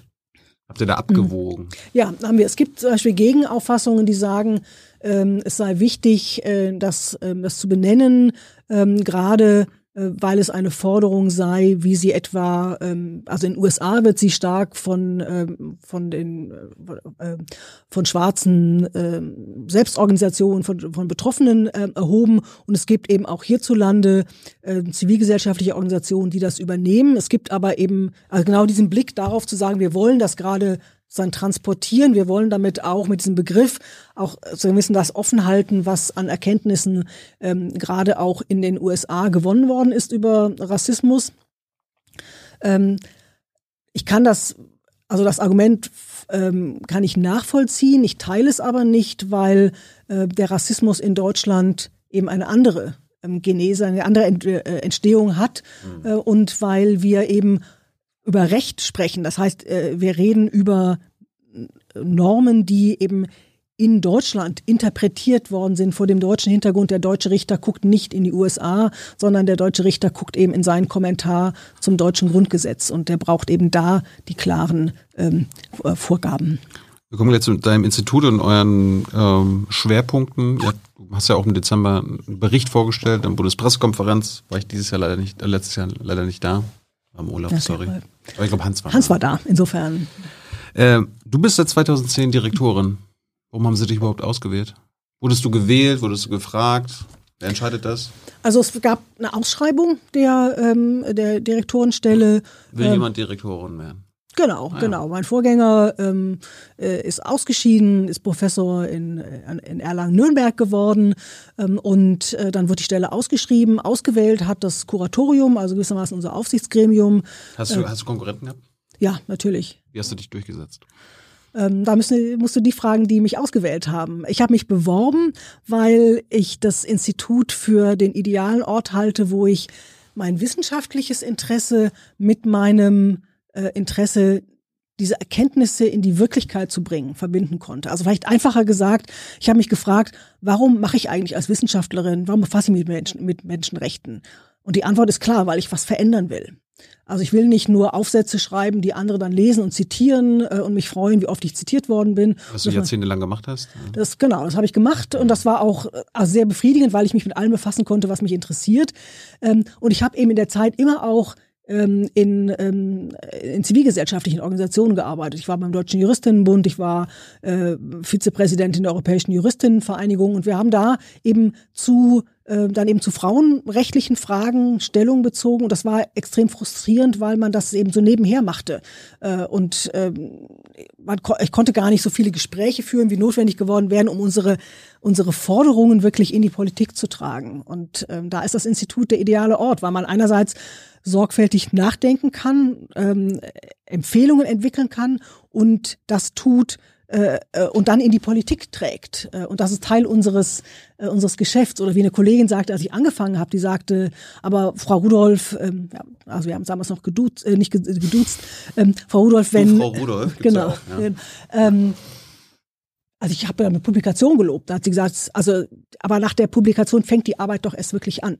Also es ist eben, wir haben hm. eine Erkenntnis gewonnen und da vertrauen wir nicht nur darauf, dass die sich jetzt irgendwie so durchsetzt, sondern wir müssen die jetzt ähm, sozusagen an den Adressaten bringen. Oder äh, die Kollegin aus der Kommunikation sagt dann gerne, der Köder muss zum Fisch gebracht werden. Also wir müssen eben unser, äh, unsere Erkenntnisse in die Politik tragen. Und das ist dann mühsame Überzeugungsarbeit, äh, aber eben auch befriedigend, weil man damit eben zur Verbesserung der Situation bei uns im Land beitragen kann. Jetzt bist du im zwölften Jahr deiner mhm. Direktorenschaft. Bist du immer wieder gewählt oder hast du den Job jetzt vor live? Nee, es wird immer wieder gewählt. Es ist eine vierjährige Amtsperiode. Ähm, die, das heißt, nächstes Jahr oder dieses Jahr ist gleich wieder Wahl? Ich bin, habe jetzt gerade den, sozusagen den neuen, das neue. Bist gerade gewählt von mir? Genau. Ähm, Wie lange willst du das so machen? Ich kann mir das vorstellen, noch sehr so, lange so zu machen. Merkel-mäßig, 16 Jahre oder was? Ja, oder auch länger. Also das Tolle am Institut ist, dass sich die Herausforderungen so, dass man, dass sie sich verändern, dass man auch Neues einfach auch lernen kann. Ja, wir, als ich angefangen habe, sind wir gerade Monitoringstelle zur UN-Behindertenrechtskonvention geworden. Da habe ich ganz viel gelernt über die Rechte von Menschen mit Behinderung. Wir haben vorhin über Wahlrecht gesprochen. Ich habe gar nicht das Wahlrecht von Menschen mit Behinderung war uns ganz lange und ist uns auch ein großes Anliegen, weil bestimmte Menschen mit Behinderungen eben ausgeschlossen sind vom, vom Wahlrecht bei uns. Ähm, also da habe ich viel gelernt. Dann ähm, äh, ist es spannend, weil wir mit äh, unseren europäischen Schwesterinstitutionen zusammenarbeiten. Ich war drei Jahre noch zusätzlich zu meiner Aufgabe im Institut ähm, die ähm, Vorsitzende des Weltverbands der nationalen Menschenrechtsinstitutionen, wo mal ganz andere Fragen sich so stellen, die aber auch einfach, was unglaublich befriedigend ist, weil man merkt, Institutionen aus aller Welt haben die also arbeiten zu den Menschenrechten und das zeigt wirklich, dass Menschenrechte universell sind. Also weil, ob das die KollegInnen aus Afghanistan waren, ähm, ob das äh, aus, aus Lateinamerika äh, KollegInnen sind, wir sprechen die gleiche Sprache, wir setzen uns für das Gleiche ein und das ist, ähm, es gibt ja viele Debatten darüber, sind Menschenrechte universell oder sind sie es nicht? Und ich kann nur sagen, ich in der Zusammenarbeit mit den KollegInnen aus aller Welt, ja, natürlich sind sie das. Und äh, da gibt ganz viele Menschen weltweit, die sich dafür einsetzen. Also insofern, das Institut bietet irgendwie neue, immer wieder auch neue Herausforderungen. Ähm, wir arbeiten jetzt eben zum Beispiel gerade zum Thema Gewalt gegen Frauen. Da wollen wir sehr viel ähm, mehr an, an Wissen über die Umsetzung der Istanbul-Konvention äh, in, für über Deutschland gewinnen. Äh, also sozusagen kommen immer neue Aufgaben. Insofern würde ich einfach gar kein Ende setzen wollen ähm, gibt, an meinen gibt eine Konven gibt vielleicht noch eine Konvention, die wir nicht unterschrieben haben ja. oder ratifiziert mhm. haben. Aber ja. nochmal kurz zu deinem Institut. Also ohne den Bundestag, der euch beauftragt und finanziert, mhm. gäbe es euch gar nicht, richtig? Richtig. Habt ihr, bekommt ihr genug Geld jedes Jahr? Nein, bekommen wir nicht. Wie viel bekommt ihr für 2022? Wie viel habt ihr zugestanden bekommen? Wir haben rund drei Millionen ähm, für, äh, also für dieses Jahr ist der Haushalt ja noch gar nicht festgelegt, also das bekommen wir nur für vom letzten Jahr. Jahr. Das sind drei Millionen. Wir haben ungefähr auch drei Millionen. Wie viel hättest du gern gehabt? Ähm, Verdopplung des Etats wäre angemessen. Warum haben sie es nicht gemacht? Ja, gute Frage. Ähm, wir, Geht es ja nicht um Milliarden, sondern genau. Millionen. Ähm, es gab äh, durchaus Widerstände ähm, von, äh, von einigen, die eben der Auffassung, einigen Einflussreichen, die der Auffassung waren. Im Haushaltsausschuss oder wer, wo wird das entschieden? Das wird natürlich äh, entschieden aus einer Kombination von ähm, FachpolitikerInnen und äh, dem Haushaltsausschuss. Also der, der Haushaltsausschuss die Abgeordneten dort handeln ja nicht völlig freischwebend, sondern beraten sich mit ihren ähm, FachpolitikerInnen, was notwendig ist. Ähm, und dafür gab es eben in den vergangenen Legislaturperioden keine, keine Mehrheit. Ähm, das hat sicherlich was damit zu tun mit der Frage, ähm, wie wichtig. Ihr seid zu kritisch wahrscheinlich. Vielleicht musst du ein bisschen mehr die Regierung loben, was sie so alles machen. Und dann sagen die Regierungsfraktionen dann so, Beate, guter Job kriegst mehr Geld. Ich glaube, es geht darum, das Verständnis dafür zu wecken, dass der, ähm, der, der Rechtsstaat, der selbstbewusste Rechtsstaat, der hat eine starke nationale Menschenrechtsinstitution. Dafür gibt er Geld aus. Also wir Offenbar haben nicht genug. Naja, die, ähm, der Koalitionsvertrag sieht jetzt eine Stärkung des Instituts vor. Ähm, und da wollen wir mal schauen, was da dann tatsächlich rauskommt. Hast du mal gefragt? also wir sind natürlich in Gesprächen und sagen eben, was wir, was wir brauchen. Ähm, und ähm, das ist also ich bin da zuversichtlich, weil wenn es im Koalitionsvertrag steht, dann können das nicht nur Peanuts werden. Ähm, Wofür braucht ihr denn? Also wenn redest ja, wir reden gerade über Verdopplung ja. eures Budgets. Genau. Wir Wofür braucht ihr denn das? Mehr Leute? Wir brauchen einerseits tatsächlich mehr Leute. Ich will nur mal sagen, wir haben im Moment ein, ein Budget unterm Strich dann von sechs Millionen, weil wir drei Millionen über Projekte einwerben. Das heißt aber, wir müssen das sind spezifische Fragen, zu denen wir dann in der Vergangenheit eben Regierungs-, also Ministerien überzeugt haben, dass es gut wäre, uns damit zu beauftragen, das zu tun. Mhm. Das, und dass wir so viel ähm, Projekte haben, ist ein Zeichen dafür, dass unser Rat gebraucht wird. Äh, und jetzt ist es etwas, wo nochmal, glaube ich, deutlich werden muss, wir haben im Moment, ähm, also wir haben kein keinen Mittelaufwuchs gehabt, keinen Zuwachs, seit das Institut gegründet worden ist. Ja, das ist sozusagen der, der abgesehen davon, dass einmal die Monitoringstelle Behindertenrechtskonvention ähm, in unseren ständigen Etat gekommen ist. Sie war vorher ein Projekt. Äh, und wir sehen aus der Nachfrage, die weit über die Projekte hinausgeht. Ihr bekommt seit 20 Jahren die gleiche Summe? Ja. Aber ich habe gelernt, dass sowas es gibt Inflation. 2001 also, war die drei Millionen Euro mehr wert als heute. Ja, also wir haben ein, äh, ja. über die Jahre immer wieder mal einen kleinen Zuwachs bekommen, da wenn im öffentlichen Dienst die ähm, äh, die, die äh, Tarifverhandlungen zu Steigerungen, Lohnsteigerungen geführt haben. Wir bezahlen nach dem TVÖD. Das heißt, das haben wir dann nachvollziehen können. Aber das ist im das heißt nicht, dass wir mehr tun können, sondern dass wir tatsächlich die Leute, die wir haben, weiter ähm, fair bezahlen können. Dass aber der, der Bedarf, der da ist, äh, der ist einfach sehr, sehr groß. Wir, es gibt viele, äh, auch zivilgesellschaftliche Organisationen, die sagen, ihr müsstet viel mehr noch im Bereich ähm, äh, etwa im, im Bereich Flucht tun, im Bereich Menschen mit Behinderungen, im Bereich Gewalt gegen Frauen. Mhm. Ähm, wir eine Abteilung Menschenrechtsbildung, das sind zwei Personen. Ja, also 200 Stellenprozent für die dafür, dass wir dazu darauf hinwirken sollen, dass Menschenrechte in die Ausbildung, nicht nur in die Schulen und die außerschulische Bildung kommen, sondern in alle menschenrechtsrelevanten Berufe. Das nur mal so als Beispiel, um zu sagen, wir haben einen ganz großen Bedarf ähm, und es gibt viele Fragen. Du hast mir jetzt ja auch eine ganze Reihe von Fragen gestellt ähm, zu Themen, zu denen wir als Institut gar nicht vertieft arbeiten, weil wir dazu die Mittel nicht haben äh, und ähm, ich glaube, ich bin fest davon überzeugt, dass einfach gute Beratung auch zu guter Politik führt. Wir äh, machen Empfehlungen und dann muss sich die Politik damit auseinandersetzen und sie muss dann auch verantworten, ob sie die Empfehlungen umsetzt oder nicht. Was, was, was verdienst du und darfst du noch Nebentätigkeiten haben und dir noch was dazu zu verdienen? Bei Amnesty oder keine Ahnung. Ähm, was ich verdiene, ähm, ist ähm, äh, im äh, sozusagen bin ich im, im Nettobereich bei ungefähr 5000 Euro im mhm. Monat. Ähm, und ich. Ähm, Darfst du denn noch was dazu verdienen? Ich, wenn ich was dazu verdienen würde, müsste ich das meinem Kuratorium mitteilen. Ähm, ich tue das aber nicht. Äh, ich habe meine, also ich müsste auch eine Genehmigung dafür bekommen, ähm, aber ich will ja nicht Geld verdienen, sondern ich will Menschenrechte verwirklichen. Also ich mache viel nebenher. Ich bin gerade dabei, einen großen Kommentar zur UN-Frauenrechtskonvention, den ich mit herausgebe, das fertigzustellen.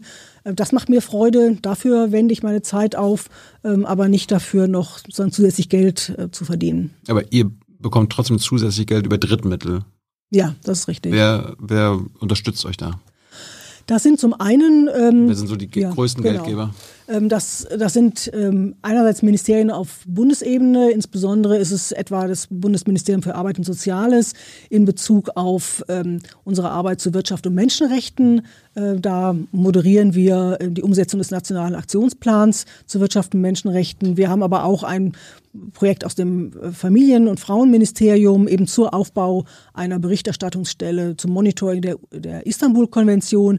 Und was dann ganz spannend ist, wir haben auch Länder, Bundesländer, die uns ähm, äh, Projekte bei Bundesländern, etwa Nordrhein-Westfalen, äh, hat uns beauftragt, die Umsetzung der Behindertenrechtskonvention in Nordrhein-Westfalen zu begleiten. Und Berlin hat das jetzt auch, wir machen das für Berlin schon seit zwölf Jahren, jetzt auch sozusagen als eine dauerhafte Aufgabe in sein Gesetz ähm, äh, zur äh, Behindertengleichstellung hineingeschrieben. Also das sind, ähm, und das ist, glaube ich, ganz wichtig, weil Menschenrechte eben vor Ort umgesetzt werden. Die Länder haben ja auch ganz bestimmte Befugnisse und da muss man eben auch ihnen ähm, also auf die Finger schauen, aber auch sie unterstützen darin, ähm, gut äh, Menschenrechte umzusetzen. Aber ihr bekommt jetzt keine Drittmittel von irgendwelchen deutschen Konzernen, die irgendwo anders in der Welt Menschenrechte verletzen? Nee, genau, das bekommen wir nicht. Wir haben schon. Könntet ihr?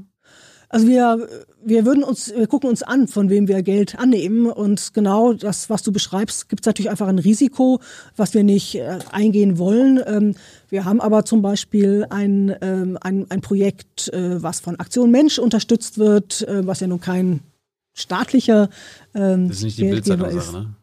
Ähm, nee, das, das ist die, genau, das ähm, Organisation, die sich für die Rechte von Menschen mit Behinderungen hm, einsetzt. Okay. Ähm, genau, also das, äh, und das wird auch so bleiben. Wir machen auch keine Beratung etwa für, für Unternehmen. Also wir arbeiten ja zur Wirtschaft und Menschenrechten. Da gibt es durchaus Anfragen, ob wir sie nicht beraten können. Das machen wir nicht. Da sagen wir, die, dafür gibt es Consultancies, das machen andere. Äh, und äh, wir machen eine generelle Beratung. Wir erklären Maßstäbe, ähm, aber wir machen damit kein Geld. Gut, letzten Teil wollte ich jetzt nochmal ähm, ein paar, auf ein paar Schwerpunkte eingehen, die ihr in eurem aktuellen Bericht hattet. Aber bevor wir dazu kommen, es gibt eine Konvention, UN-Konvention, die Deutschland noch nicht umgesetzt hat. Das ist die Wanderarbeiterkonvention. Kannst du mal kurz erklären, worum es da geht mhm. und warum wir die nicht umsetzen? Also es geht bei dieser Konvention darum, ähm, die Rechte von Menschen, die eben zur Arbeitssuche in ein anderes Land äh, gehen, eben WanderarbeitnehmerInnen, ähm, diese Rechte zu zu schützen. Äh, und das ist, wie ich vorhin gesagt habe, ein Vertrag, der eben die bestehenden Menschenrechte noch einmal auffächert, nochmal konkretisiert. Äh, und ähm, da gibt es aus Deutschland, von deutschen Regierungen äh, Widerstände, weil äh, es eben auch um die Rechte von Menschen geht, die ähm, in der aufenthaltsrechtlichen Illegalität hier sind, die also hier eingereist sind, illegal oder die hier mit dem Touristenvisum eingereist sind und hier geblieben sind. Äh, und ähm, äh, da gibt es, gab es eben Vorbehalte. Ich kann das nicht nachvollziehen, muss ich sagen. Wir werben weiterhin für die Ratifikation dieser ähm, Konvention. Hat die Ampel irgendwas gesagt dazu? Nein. Nicht, dass ich das wahrgenommen Können wir ja mal in der Bundespressekonferenz ansprechen. Wer, wär, wer wäre da der Ansprechpartner? Auswärtiges Amt oder BMAS? Ähm, also vorwiegend das, ähm, das BMS tatsächlich wäre der, Oh. der Adressat, ja. Fragen wir mal nach. Sehr gerne. Gibt es sonst irgendwelche Konventionen, die dir einfallen, die wir nicht unterstützen? Ähm, Also wir haben unterschrieben, aber nicht unter, äh, ratifiziert, ne? äh, Gut, die Genau. Atombombenverbotssache. Genau, und es gibt ähm, also in anderen Bereichen, ähm, äh, aber im, im Bereich der Menschenrechte haben wir, also eins vielleicht würde ich noch nennen wollen, doch, das ist das ähm, zwölfte Zusatzprotokoll zur Europäischen Menschenrechtskonvention. Oh. Ähm, und da geht es darum, um das Diskriminierungsverbot. Die Europäische Menschenrechtskonvention hat ein Diskriminierungsverbot, das bezieht sich aber nur auf die Rechte, die in der Konvention enthalten sind. Das heißt, bei der Meinungsfreiheit darf man nicht diskriminieren ähm, oder ähm, äh, bei, äh, bei der Versammlungsfreiheit, bei der Religionsfreiheit und so weiter. Ähm, die, dieses zwölfte Zusatzprotokoll sagt jetzt, es darf überhaupt nicht diskriminiert werden. Also auch in Bereichen, die nicht von der Europäischen Menschenrechtskonvention weiter erfasst sind. Also das kann der Bereich der sozialen Sicherung sein, ähm, das kann das, das, äh, das Arbeitsrecht sein, um nur so einige Beispiele zu nennen. Und ähm, da äh, weigert sich auch Deutschland seit Jahren, das zu ratifizieren äh, und sagt immer, sie wollen abwarten, wie die Rechtsprechung des Gerichtshofs dazu ist. Und da spiegelt sich aus meiner Sicht die Sorge wieder, dass dann eben wirtschaftliche und soziale Menschenrechte wieder eine Rolle spielen ähm, und dann eben genau gefragt wird, was gibt's denn da für, für Diskriminierung? Äh, und das finde ich auch wenig nachvollziehbar. Der Gerichtshof hat schon viel Rechtsprechung entwickelt, äh, die jetzt nicht problematisch ist, äh, ähm, im Gegenteil, die die Rechte aller Menschen stärkt. Äh, und da würde ich mir schon wünschen, dass da die Ratifikation jetzt auch mal kommt, nach langer Zeit. noch circa Viertelstunde Zeit, eure Fragen an Hans weiterzugeben, bevor Hans kommt mit den Publikumsfragen. Ich fange mal mit den Kinderrechten an. Ja. Ähm, es gibt ja eine 30 Jahre alte UN-Kinderrechtskonvention. Ich habe übrigens jetzt als heute nochmal gelernt, ich habe es glaube ich irgendwie mal gewusst, dass die USA die gar nicht unterschrieben hat. Also wir haben die unterschrieben und ratifiziert, aber die USA so, pff, uns doch egal. Schön. Wie ist das, wisst ihr warum? Wollen, Auch- sie, wollen sie Kinder arbeiten lassen? oder? Naja, auch da äh, spielt schon eine Rolle, dass eben in der Kinderrechtskonvention alle Menschenrechte enthalten sind, also bürgerliche und politische, genauso wie wirtschaftliche, soziale und kulturelle. Und ähm, die USA eben sehr klar sich gegen ähm, äh, wirtschaftliche und soziale Menschenrechte positionieren, die eben nicht für, für Menschenrechte gleicher Qualität halten.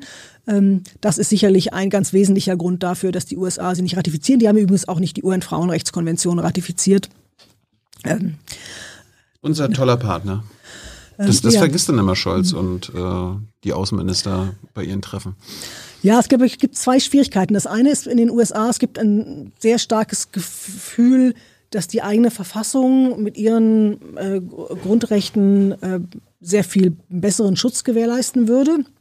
Etwas, was wir in Deutschland auch kennen, was auch dazu führt, dass die Menschenrechtsverträge noch nicht so gut angekommen sind, wirklich in, dem, ähm, in der Auslegung unserer Grundrechte aus dem Grundgesetz. Ähm, und ähm, ich glaube, dass das äh, Zweite ist die Schwierigkeit in den USA, so ein Menschenrechtsvertrag, da brauchen sie eine Zweidrittelmehrheit. Nein, Sie haben schon wieder gesiezt, es tut mir echt leid. Ähm, da braucht man, da brauchst du, äh, wenn du Präsident wärst, brauchst eine Zweidrittelmehrheit im Senat. Äh, und das hat ja nun schon ganz lange kein Präsident mehr gehabt. Da braucht man eine überparteiliche Koalition in den USA. Und das führt dann dazu, dass einfach die Verträge nicht ratifiziert werden. Außer wenn es um das Budget für den Verteidigungshaushalt geht. Ja, das, dann gibt es immer große Mehrheit. Aber äh, jetzt haben wir die UN-Kinderrechtskonvention ja beschlossen und ratifiziert. Warum wollt ihr, dass die Kinderrechte ins Grundgesetz kommen? Ähm, Was soll das? Die, äh, also natürlich ist es mal so, dass die Grundrechte des Grundgesetzes auch für Kinder gelten. Das ist ganz klar. Würde man meinen. Aber die Kinderrechtskonvention macht eben auch einmal, macht sehr viel deutlicher als das Grundgesetz, dass Kinder nicht nur sagen, geschützt werden müssen. Also wenn man sich ins Grundgesetz schaut, dann geht es um den Schutz von Kindern, das ist wichtig. Aber die Kinderrechtskonvention sagt, enthält eben Rechte äh, von Kindern, das Recht ähm, auf sagen, sich zu entwickeln. Ähm, es enthält Schutzrechte und Beteiligungsrechte. Äh, und das im, im Grundgesetz zu verankern, würde es ganz klar machen, denn das, was wir sehen, ist, dass die Beteiligung von Kindern, ob das nun in Verwaltungsverfahren ist, ich habe vorhin so Planungsverfahren genannt vor Ort oder in Gerichtsverfahren, ähm, wo Kinder angehört werden müssen, wenn es um eine Entscheidung geht, die sie betrifft, dass ähm, die die Kinderrechtskonvention da noch nicht voll angekommen ist, weil es nämlich darum geht, dass man Kinder, man muss sie eben anhören, man muss sie ernsthaft anhören. Das heißt, ähm, man muss ihnen den Raum geben, ihre Meinung zu sagen. Die Gerichte müssen da nicht tun, was die Kinder sagen, aber sie dürfen das auch nicht abtun. Wenn sich zwei Eltern trennen, mhm. dann muss das Kind angehört werden. Genau. Das war vor der Kinderrechtskonvention nicht der Fall?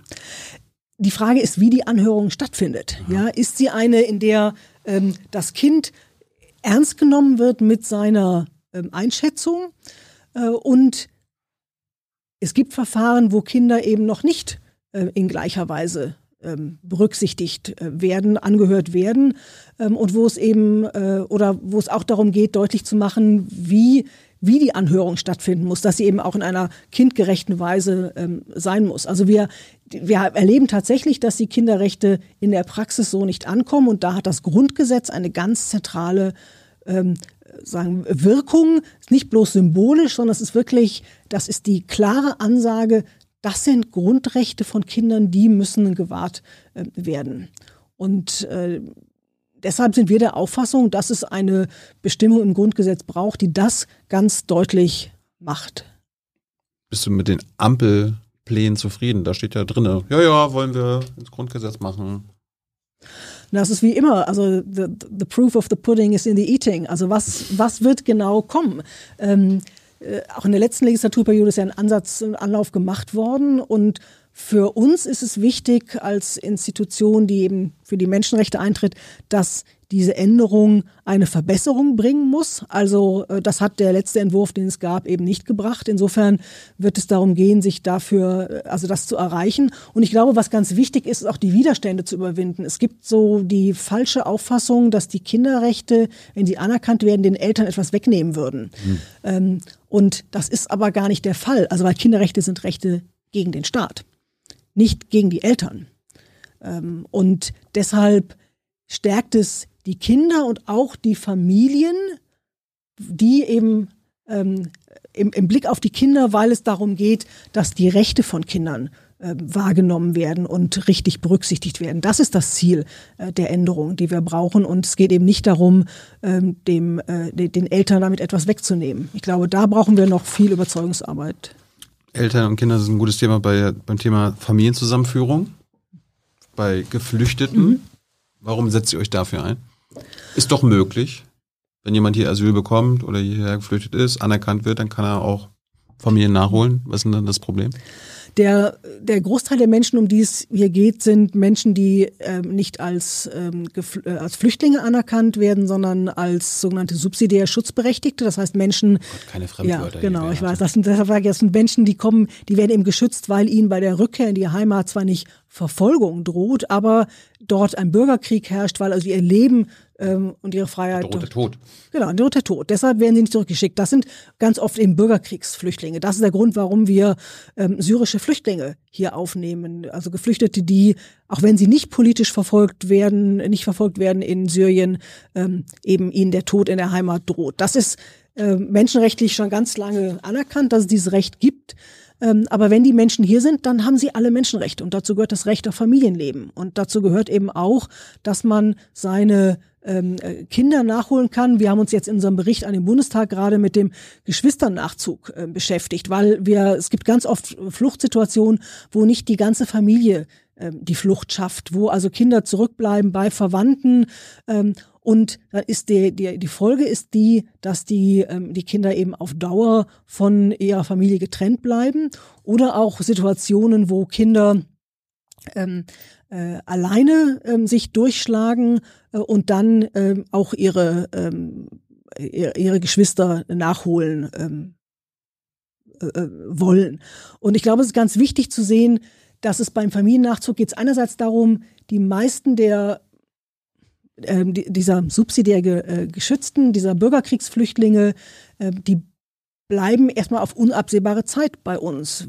Wann endet der Bürgerkrieg in Syrien? Weiß keiner. Also das heißt, die Trennung von der Familie ist erstmal unabsehbar. Gleichzeitig haben die Menschen ein Recht, bei uns zu bleiben, aber sie können gar nicht ankommen, weil sie weiter sich Sorgen um ihre Familienangehörige machen. Eine Freundin von mir macht Sprachkurse für ähm, Geflüchtete und die sagt ganz oft, dass ihre SchülerInnen, dann gehen sie mal raus aus dem Unterricht, weil sie jetzt gerade Verbindung haben zu der, dem Kind in der Heimat, um zu sprechen. Mhm. Und, und natürlich kann sich die Person nicht konzentrieren auf den Unterricht, weil sie wissen will, ob es ihrem Kind gut geht. Und jetzt ist gerade eine Verbindung da. Ähm, also wenn man hier tatsächlich ankommen soll, zur Ruhe kommen soll, dass ja auch der äh, geschützt sein soll, dann braucht es Familiennachzug. Das ist der, der Kerngedanke. Ähm, der, der, der fördert quasi die Integration hier. Genau, fördert die Integration von, von Menschen hier und ähm, ist eben ein Menschenrecht, der Nachzug. Und was wir sehen, ist diese Regelung, die aus der, aus der letzten Legislaturperiode mit einer ähm, Obergrenze, die dazu führt, also die ja auch bisher noch gar diese, nicht. Diese 1000 Visa pro genau, Monat? Die nicht ausgeschöpft werden, ähm, was auch damit zu tun hat, dass einfach nicht genug Ressourcen in den deutschen Auslandsvertretungen sind, dass die Leute zu lange warten mhm. ähm, auf Entscheidungen. Äh, und ähm, es ist wirklich etwas, ich finde, das, das empört mich zutiefst.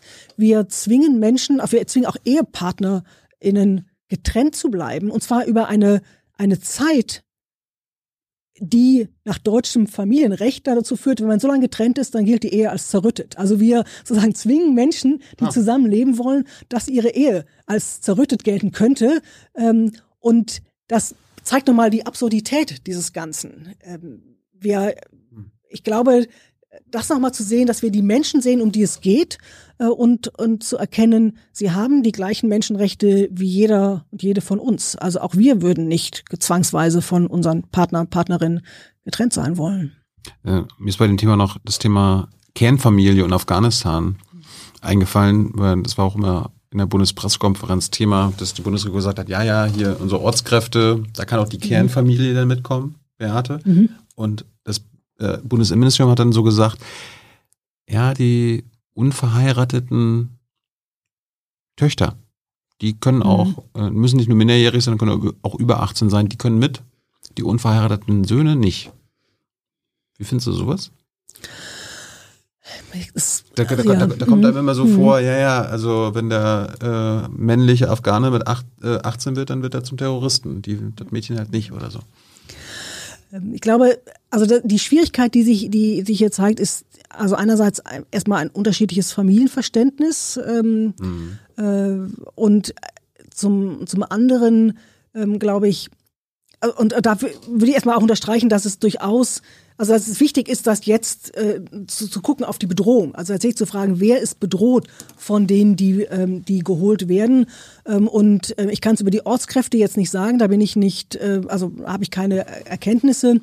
Aber das Thema ich weiß, aber genau, aber ich weiß, dass es ähm, etwa bei der, dem Schutz von Menschenrechtsverteidiger und Verteidigerinnen ähm, durchaus äh, dieser Begriff eben auch erweitert wird und auch nicht nur gesagt wird, es äh, bezieht sich ja nur auf Töchter, sondern es, es kommt tatsächlich darauf an, ähm, äh, wenn plausibel ist, dass, äh, dass da eine Bedrohung besteht und da sind, äh, ähm, also kenne ich durchaus jetzt Fälle, in denen auch sehr, ähm, äh, also auch sagen, großzügig damit umgegangen worden ist, Menschen ähm, gekommen sind, die nicht zur Kernfamilie gehören. Und ich glaube, das ist wichtig, gerade in dieser Ausnahmesituation nochmal deutlich zu machen, sowohl bei den Ortskräften als auch bei den Menschenrechtsverteidigern und Verteidigerinnen geht es, also die Ortskräfte sind die, die haben, da haben wir eine unmittelbare Verantwortung. Und äh, da ist es, wenn, wenn man in einem Land sieht, dass sagen, die Gefahr, die richtet sich nach einem Familienverständnis vor Ort, dann müssen wir diese Gefahr auch ernst nehmen. Und bei den MenschenrechtsverteidigerInnen gilt es genauso. Die haben sich, da haben wir auch wir haben wir mehr als eine moralische Verantwortung. Äh, wir als Institut denken, dass wir auch eine rechtliche Verantwortung haben für beide Kategorien von Menschen, also beide Gruppen. Ähm, weil auch die Menschenrechtsverteidiger und Verteidigerinnen haben sich ja eingesetzt für das, für das, also für universelle Menschenrechte, für das, was sie, ähm, wofür auch der Westen äh, im, in Afghanistan aktiv geworden ist. Und deshalb ähm, haben wir auch eine Verantwortung, diejenigen, die sich dafür einsetzen, den Schutz zu gewähren. Und das äh, ähm, erstreckt sie eben auch auf mehr als die äh, die Kernfamilie, sondern auf die, die tatsächlich bedroht sind. Und das wird, je nach Situation, ist das äh, durchaus unterschiedlich, aber äh, da braucht es ein, ähm, weiterhin ein, ein großzügiges Herangehen, was wir jetzt punktuell schon gesehen haben. Wie steht euer Institut zu Abschiebung? Ich meine, bevor das alte afghanische Regime gefallen ist, haben wir auch immer noch fleißig zum Beispiel Afghanistan abgeschoben. Wir schieben auch in andere Länder ab, wo das Leben bedroht mhm. sein könnte. Also wir haben die Abschiebung nach Afghanistan immer kritisiert, ähm, denn ähm, da hat die Bundesregierung äh, vorgebracht, äh, es gäbe ja sogenannte inländische Fluchtalternativen. Also das heißt, äh, wenn man nach Afghanistan zurückgeführt wird, ähm, dann kann man sich ja irgendwo hin begeben, wo man jetzt nicht bedroht ist. Das aber ein, sagen, etwas. Und dann fragst du die Bundesregierung, wo denn? Und dann ja, sagen, es gibt schon, also der Bericht des Auswärtigen Amtes sagt dann schon, dass es durchaus Provinzen gibt, wo weniger Gewalt äh, besteht. Und die Vereinten Nationen, der Hochkommissar des, äh, für, für Flüchtlinge, sagt ganz klar, dass so kann man nicht herangehen mhm. an einen Blick in ein, auf ein Land.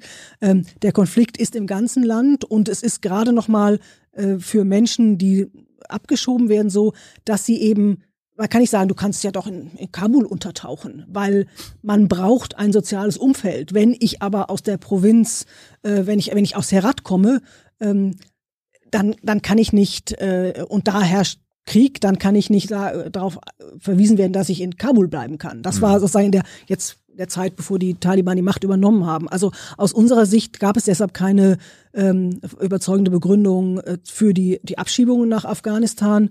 Ähm, grundsätzlich ist es so, wenn das Asylverfahren beendet ist und jemand nicht als schutzbedürftig anerkannt wird, ähm, dann äh, sind natürlich Rückführungen auch zulässig. Das muss man auch ganz klar sagen. Aber eben, man muss die Situation in dem jeweiligen Zielland angucken äh, und ähm, wenn die Situation so ist wie in Afghanistan, dann gibt es eben keine Rückführung. Das geht nicht. Das ist Menschenrechts. Ein weiterer, weiterer Schwerpunkt eures letzten Berichts war Bekämpfung von Rassismus und Rechtsextremismus. Solltet ihr euch eh durchlesen, aber ein Punkt war, äh, ihr empfehlt Rechtsvorschriften wie Paragraph 22 im Bundespolizeigesetz zu streichen, die rassistischen Polizeikontrollen Vorschub leisten. Ja, du weißt du nicht, dass es kein Racial Profiling gibt, weil es es nicht geben darf? Genau, sondern eine, eine Antwort, die, wenn es nicht so ähm, um so äh, Menschenrechtsverletzungen ginge, die, über die man lachen müsste. Mhm. Ähm, was was uns wichtig ist, äh, ist, es gibt eben Rechtsvorschriften, das Bundespolizeigesetz, die genannte Norm ist eine davon. Es gibt eben Vorschriften, die verdachtsunabhängige Kontrollen erlauben. Und ähm, da, die führen dazu, dass sozusagen polizeiliche, ähm, dass, dass eben Menschen herausgegriffen werden nach rassistischen ähm, Kriterien. Äh, das, äh, und zwar, weil eben diesen Menschen zugeschrieben wird, dass sie an einem gefährlichen Ort dann zum Beispiel gesagt wird, das sind ja alles, das sind dann die Drogendealer, die kommen typischerweise aus dieser, ähm, aus dieser Gruppe, mhm. ähm, weil sie eine bestimmte Hautfarbe haben zum Beispiel. Äh, und das ist etwas, was es nicht geben darf. Ähm, also diese, diese Vorschrift ist eine, die deutlich macht, das ist struktureller Rassismus. Ja, das ist etwas, wie sich Rassismus in einer Vorschrift niederschlägt oder jedenfalls den Raum dafür öffnet. Und deshalb ähm, muss das muss verhindert werden. Wir sind der Auffassung, dass es notwendig wäre, eben statt verdachtsunabhängiger Kontrollen zu sagen, man muss an Verhalten anknüpfen. Dann kann ich sagen, diese Person hat sich komisch verhalten, die ist da zum Sandkasten gelaufen und hat da rumgemacht. Ähm, aber jemand, der auf der Parkbank sitzt, der wird nicht einfach mal kontrolliert, weil er eine bestimmte Hautfarbe hat. Wer kann denn diesen Paragraphen im Bundespolizeigesetz streichen? Ist das der das Bundesinnenministerium oder Bundestag? Bundestag? Der Bundestag. Okay. Also muss man im Bundestag das richten. Jetzt können wir nicht die Bundesregierung fragen, warum streicht ihr das nicht? Na, die Bundesregierung, die bringt ja Gesetzesvorlagen ein. Also die Innenministerin wäre diejenige, die. Das forderst du von Frau Faeser? Das fordern wir schon lange, das fordern wir jetzt auch von Frau Faeser, ja. Gut. Ihr sagt auch was zum Lieferkettengesetz, vielleicht kommt da gleich noch eine Frage zu Hans, weil ich, letzte Thema ist bei mir Impfstoffe. Mhm. Äh, war auch ganz interessant. Ähm, ich habe ja bei den universellen Menschenrechten, da steht auch Recht auf Kultur und Schutz von Urheberrechten. Ist das so, dass Schutz von Urheberrechten ein Menschenrecht ist? Ähm, ja, aber auch da ist es so, dass ähm, also auch wie viele Rechte, die meisten Rechte kann auch dieses Recht eingeschränkt werden. Also das heißt, ähm, da man kann das, äh, auch das Urheberrecht lässt sich äh, einschränken. Wir haben ja zum Beispiel in der, ähm, zu Beginn der, äh, der AIDS-Pandemie eben auch ähm, erlebt, wie ähm, da, oder auch da, auch da wurden Patente äh, freigegeben, also auch da wurde das Urheberrecht eingeschränkt. Das sind Möglichkeiten, die wir haben, ähm, äh, auch nach, nach nationalem Recht. Äh, also und da ist eben genau das dann die Abwägung zwischen dem der Urheber, der geistige Urheber, die Urheberin eines Werkes zu schützen und andererseits, was, äh, dass es vielleicht die Freigabe braucht äh, oder dass es die braucht, um äh, viele Menschenleben zu retten. Also in Sachen Impfstoffe steht ja offenbar auch hinter dieser Forderung, die ja weltweit erhoben wird von der WHO, WTO, der, den USA, der Mehrheit der Völker, außer Europa und Deutschland und ein paar anderen. Äh, ihr sagt, Ihr empfiehlt der Bundesregierung, keine Impfstoffe zu beschaffen, ohne auch Regelungen zur freiwilligen Patentweitergabe zu vereinbaren. Genau, das also ähm, das ist ja ein anderer Bereich. Äh, das, äh, genau, das ist was anderes. Äh, da geht es darum, ähm, äh, dass wir ähm, sozusagen Impfstoffe ähm, beschafft haben, äh, also viele bestellt haben. Und jetzt haben wir zu viele. Und äh, wenn aber in den Verträgen nicht drinsteht, dass Deutschland die weitergeben darf, dann werden die schlecht und müssen weggeworfen werden. Mhm. Also warum Anfang dieses Jahres, Ende letzten Jahres vor allem mit Moderna geimpft wurde, war, ähm, weil wir diese Impfstoffe nicht weitergeben durften. Also deshalb mussten die jetzt weggeimpft werden, ähm, wohingegen andere weitergegeben werden konnten. Äh, wir sind aber auch der Auffassung, ähm, also das insofern, das sind schlechte Verträge. Das ist, äh, es, es muss, es muss einfach klar sein, dass wenn Deutschland Impfstoffe bestellt, dass es die, wenn es sie dann doch nicht braucht, eben auch weitergeben äh, darf. Das ist ganz, äh, ganz wichtig, zumal eben diese ähm, Impfinitiative, diese Beschaffungsinitiative COVAX nicht funktioniert, wo eigentlich ja. alle Staaten gemeinsam ja. bestellen wollten, damit man gemeinsam verteilt und nicht eben, wie es dann passiert ist, die reichen Länder sich einfach mal was äh, bestellen äh, und damit die, die armen Länder davon abhalten, an diese aber, Impfstoffe zu kommen. Aber, aber ihr seid die, auch für die genau. temporäre Patentfreigabe. Genau, also das ist etwas. Ähm, damit würdet ihr dann auch wieder beim Recht auf Eigentum Ne? Also genau, die Einschränkung im Blick auf die, auf die Pandemie, also die dringende Notwendigkeit, dass wir große Teile der Weltbevölkerung impfen müssen, wenn wir die Pandemie in den Griff bekommen wollen, wenn wir nicht wollen, dass alle paar Monate vielleicht doch neue ähm, äh, Mutationen auftauchen. Und man muss dabei ja auch berücksichtigen, dass die Impfstoffentwicklung stark mit staatlichen Geldern finanziert worden ist. Ja, aber haben die, also, haben die Aktionäre von BioNTech nicht ein Menschenrecht auf Dividende? Das würdest du damit gefährden?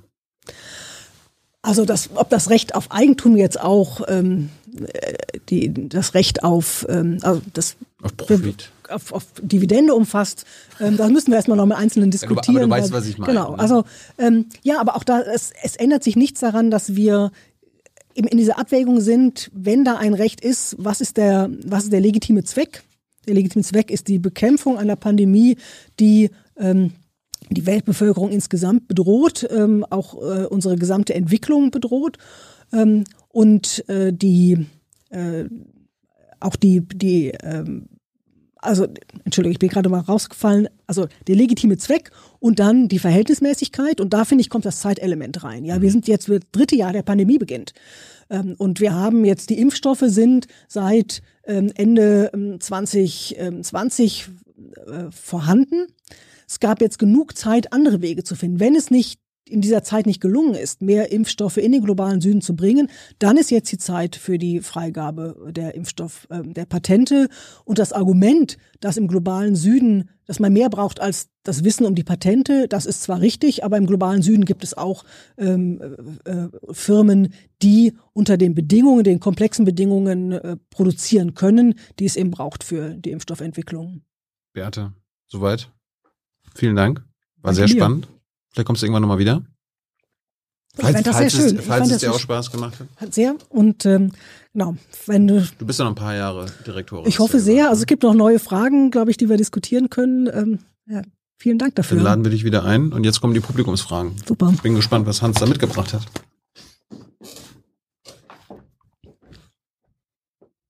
Ja, haha. Als erstes habe ich mal äh, so eine generelle Reaktion mhm. mitgebracht. Ja. Äh, es gibt ziemlich viele Menschen, die sagen, ach, eigentlich schade, dass die nicht in die Politik geht. So jemanden hätten wir da gerne. Also vielen Dank. Ist ein ganz, ganz positives Aber, Feedback. Ne? Ja. Aber du bleibst dabei, du willst nicht. Also ich, ich, nehm, ich habe jetzt vielen Dank gesagt, weil ja. ich es erstmal als äh, äh, Wertschätzung nehme, dass, was ich vielleicht doch überzeugend unsere Position habe vorstellen können.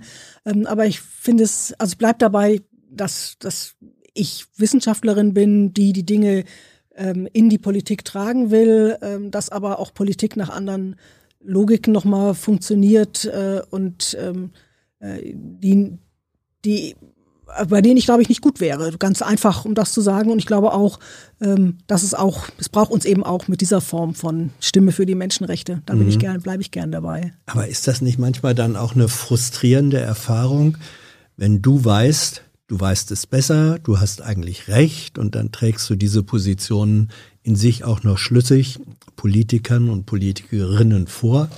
Und dann sagen die, hm, ja, ist ja interessant, was Sie uns hier sagen, Frau Rudolph. Und dann wird es doch nicht umgesetzt. Ist da nicht manchmal ein innerer Frust oder die Überlegung, ach, warum sitze ich da eigentlich nicht? Also Frust ja. Ähm, äh, ich denke aber, dass es, also mein Max Weber hat ja gesagt, Politik ist das Bohren dicker Bretter mhm. und Menschenrechtsarbeit ist eben das Bohren noch dickerer Bretter. Äh, und äh, das zeigt auch gleich nochmal, dass es gut ist, dass es das Institut als, als uns als nationale Menschenrechtsinstitution gibt, dass wir eben lange auch an Themen bleiben können. Ähm, also zu Rassismus arbeitet das Institut seit seiner Gründung vor 20, also jetzt mhm. fast 21 Jahren. Ähm, also das ist, glaube ich, etwas, was auch nochmal deutlich macht, es, es braucht auch aus der Bevölkerung die Forderung danach, Menschenrechte umzusetzen. Und das war dann eben sehr, ähm, sehr konkret. Ähm, und äh, gleichzeitig muss ich auch sagen, ich beneide PolitikerInnen auch nicht um, um ihren Job, weil das ein Knochenjob ist äh, und ähm, die also schwierige, komplexe Fragen zu, zu lösen. Äh, da habe ich Respekt vor allen, die zuhören und versuchen, möglichst viel von dem aufzunehmen, was wir sagen. Also, liebe Leute, ihr werdet sie nicht in die Politik reinreden äh, können mit noch so viel Lob und Wohlwollen, habe ich den Eindruck. Ähm, Kai Nerr fragt, warum haben so viele Länder, und ich glaube gemeint sind Staaten, so ein Problem mit der Achtung der Rechte ihrer Bürger, also auch der mhm. Menschenrechte? Geht es dann nur um Macht oder hat das noch andere Gründe? Das ist jetzt eine sehr globale mhm. Frage, aber. Also ich denke, es geht zum Teil um Macht, es geht aber auch darum, ähm, Menschenrechte werden oft verstanden als hinderlich. Also Menschenrechte sind ja auch begrenzen staatliches mhm. Handeln. Das heißt, ähm, man kann nicht einfach alles machen, was man gerne möchte. Sie setzen der Willkür Grenzen. Genau, sie setzen da Grenzen. Sie zwingen auch zu bestimmten politischen Debatten. Also ich kann nicht einfach sagen, ich mache jetzt diese Maßnahme, sondern ich muss sagen, warum was ist denn der Zweck? Warum ist es verhältnismäßig? Ähm, was wäge ich hier eigentlich ab? Also das zwingt andere Diskussionen auf und verhindert natürlich auch, dass ähm, oder beißt sich mit einem politischen Ansatz, der ihm sagt, wir machen so einen Kuhhandel. Ja, du kriegst das und dafür gebe ich mhm. dir das. Ähm, nein, du kriegst das und dafür krieg ich das. Ähm, äh, also das, das macht das Leben schwierig. Das ist oft so eine Wahrnehmung. Also bei Staaten, ich meine, wenn es eine Diktatur ist, ein, ein, ein autoritäres Regime, das wird durch Menschenrechte eben in seiner Machtausübung gehindert. Ähm, ich glaube aber auch in Demokratien gibt es ähm, die, die Schwierigkeit, äh, also gibt es eben diese Schwierigkeiten, wie ich es beschrieben habe. Und ich glaube, wir müssen viel mehr dafür werben, dass Menschenrechte ein tolles Instrument sind, um gute Politik zu machen. Ja, weil es, weil sie den Blick auf alle richtet, äh, weil wir wirklich äh, uns den Menschen in den Mittelpunkt stellen und nicht nur als Sonntagsrede, sondern wirklich in der einzelnen Umsetzung immer wieder fragen, welche Menschenrechte sind hier betroffen, was können wir tun, damit die Menschenrechte nicht eingeschränkt werden oder was müssen wir tun, damit jemand sein Menschenrecht leben kann. Äh, und, und das deshalb Menschen, glaube Menschenrechte machen einfach gute Politik, aber dafür müssen wir noch weiter werben. Das ähm, erschließt sich manchen nicht. Mhm wie Max Weber sagt, du hast ihn mhm. zitiert und ich glaube, er sagt ja auch, das beharrliche Bohren mhm. dicker Bretter mit Leidenschaft und Augenmaß. Ja. Das gehört vermutlich dann bei euch auch noch mit dazu. Ähm, Paints the Player äh, sagt oder fragt, wie stehst du zur, ähm, zur politischen Instrumentalisierung von Menschenrechten im Hinblick auf die europäische Außenpolitik? Also dass da manchmal ähm, sehr stark mit dem, sag ich jetzt, Knüppel Menschenrechte gegen Regimes oder auch politische Lager argumentiert wird. ähm, wo es in den Kram passt. Findet das statt? Ja, das, äh, also das ist genau der Punkt, den wir vorhin schon kurz angesprochen hatten, ähm, dass äh, Menschenrechtspolitik ähm, nur glaubhaft ist, wenn sie ähm, konsistent ist. Also äh, und ja, es kommt vor, dass Menschenrechte oft vor, dass Menschenrechte instrumentalisiert werden und das, glaube ich, was es dann braucht, ist das zu benennen und das zu kritisieren, zu verändern im eigenen Land. Ich würde aber davor warnen, ähm, es gibt ja auch dann die, die sagen, deshalb sind Menschenrechte schlecht, weil der Westen sie instrumentalisiert ähm, gegen den globalen Süden. Mhm. Äh, und das würde ich zurückweisen, also das, das passiert, aber ich würde zurückweisen, dass die Menschenrechte, dass man deshalb die Menschenrechte aufgeben sollte, weil mhm. gerade auch im globalen Süden die Unterdrückten, die berufen sich auf Menschenrechte. Es sind die Mächtigen oft, die eben sagen, wir wollen von Menschenrechten nichts hören.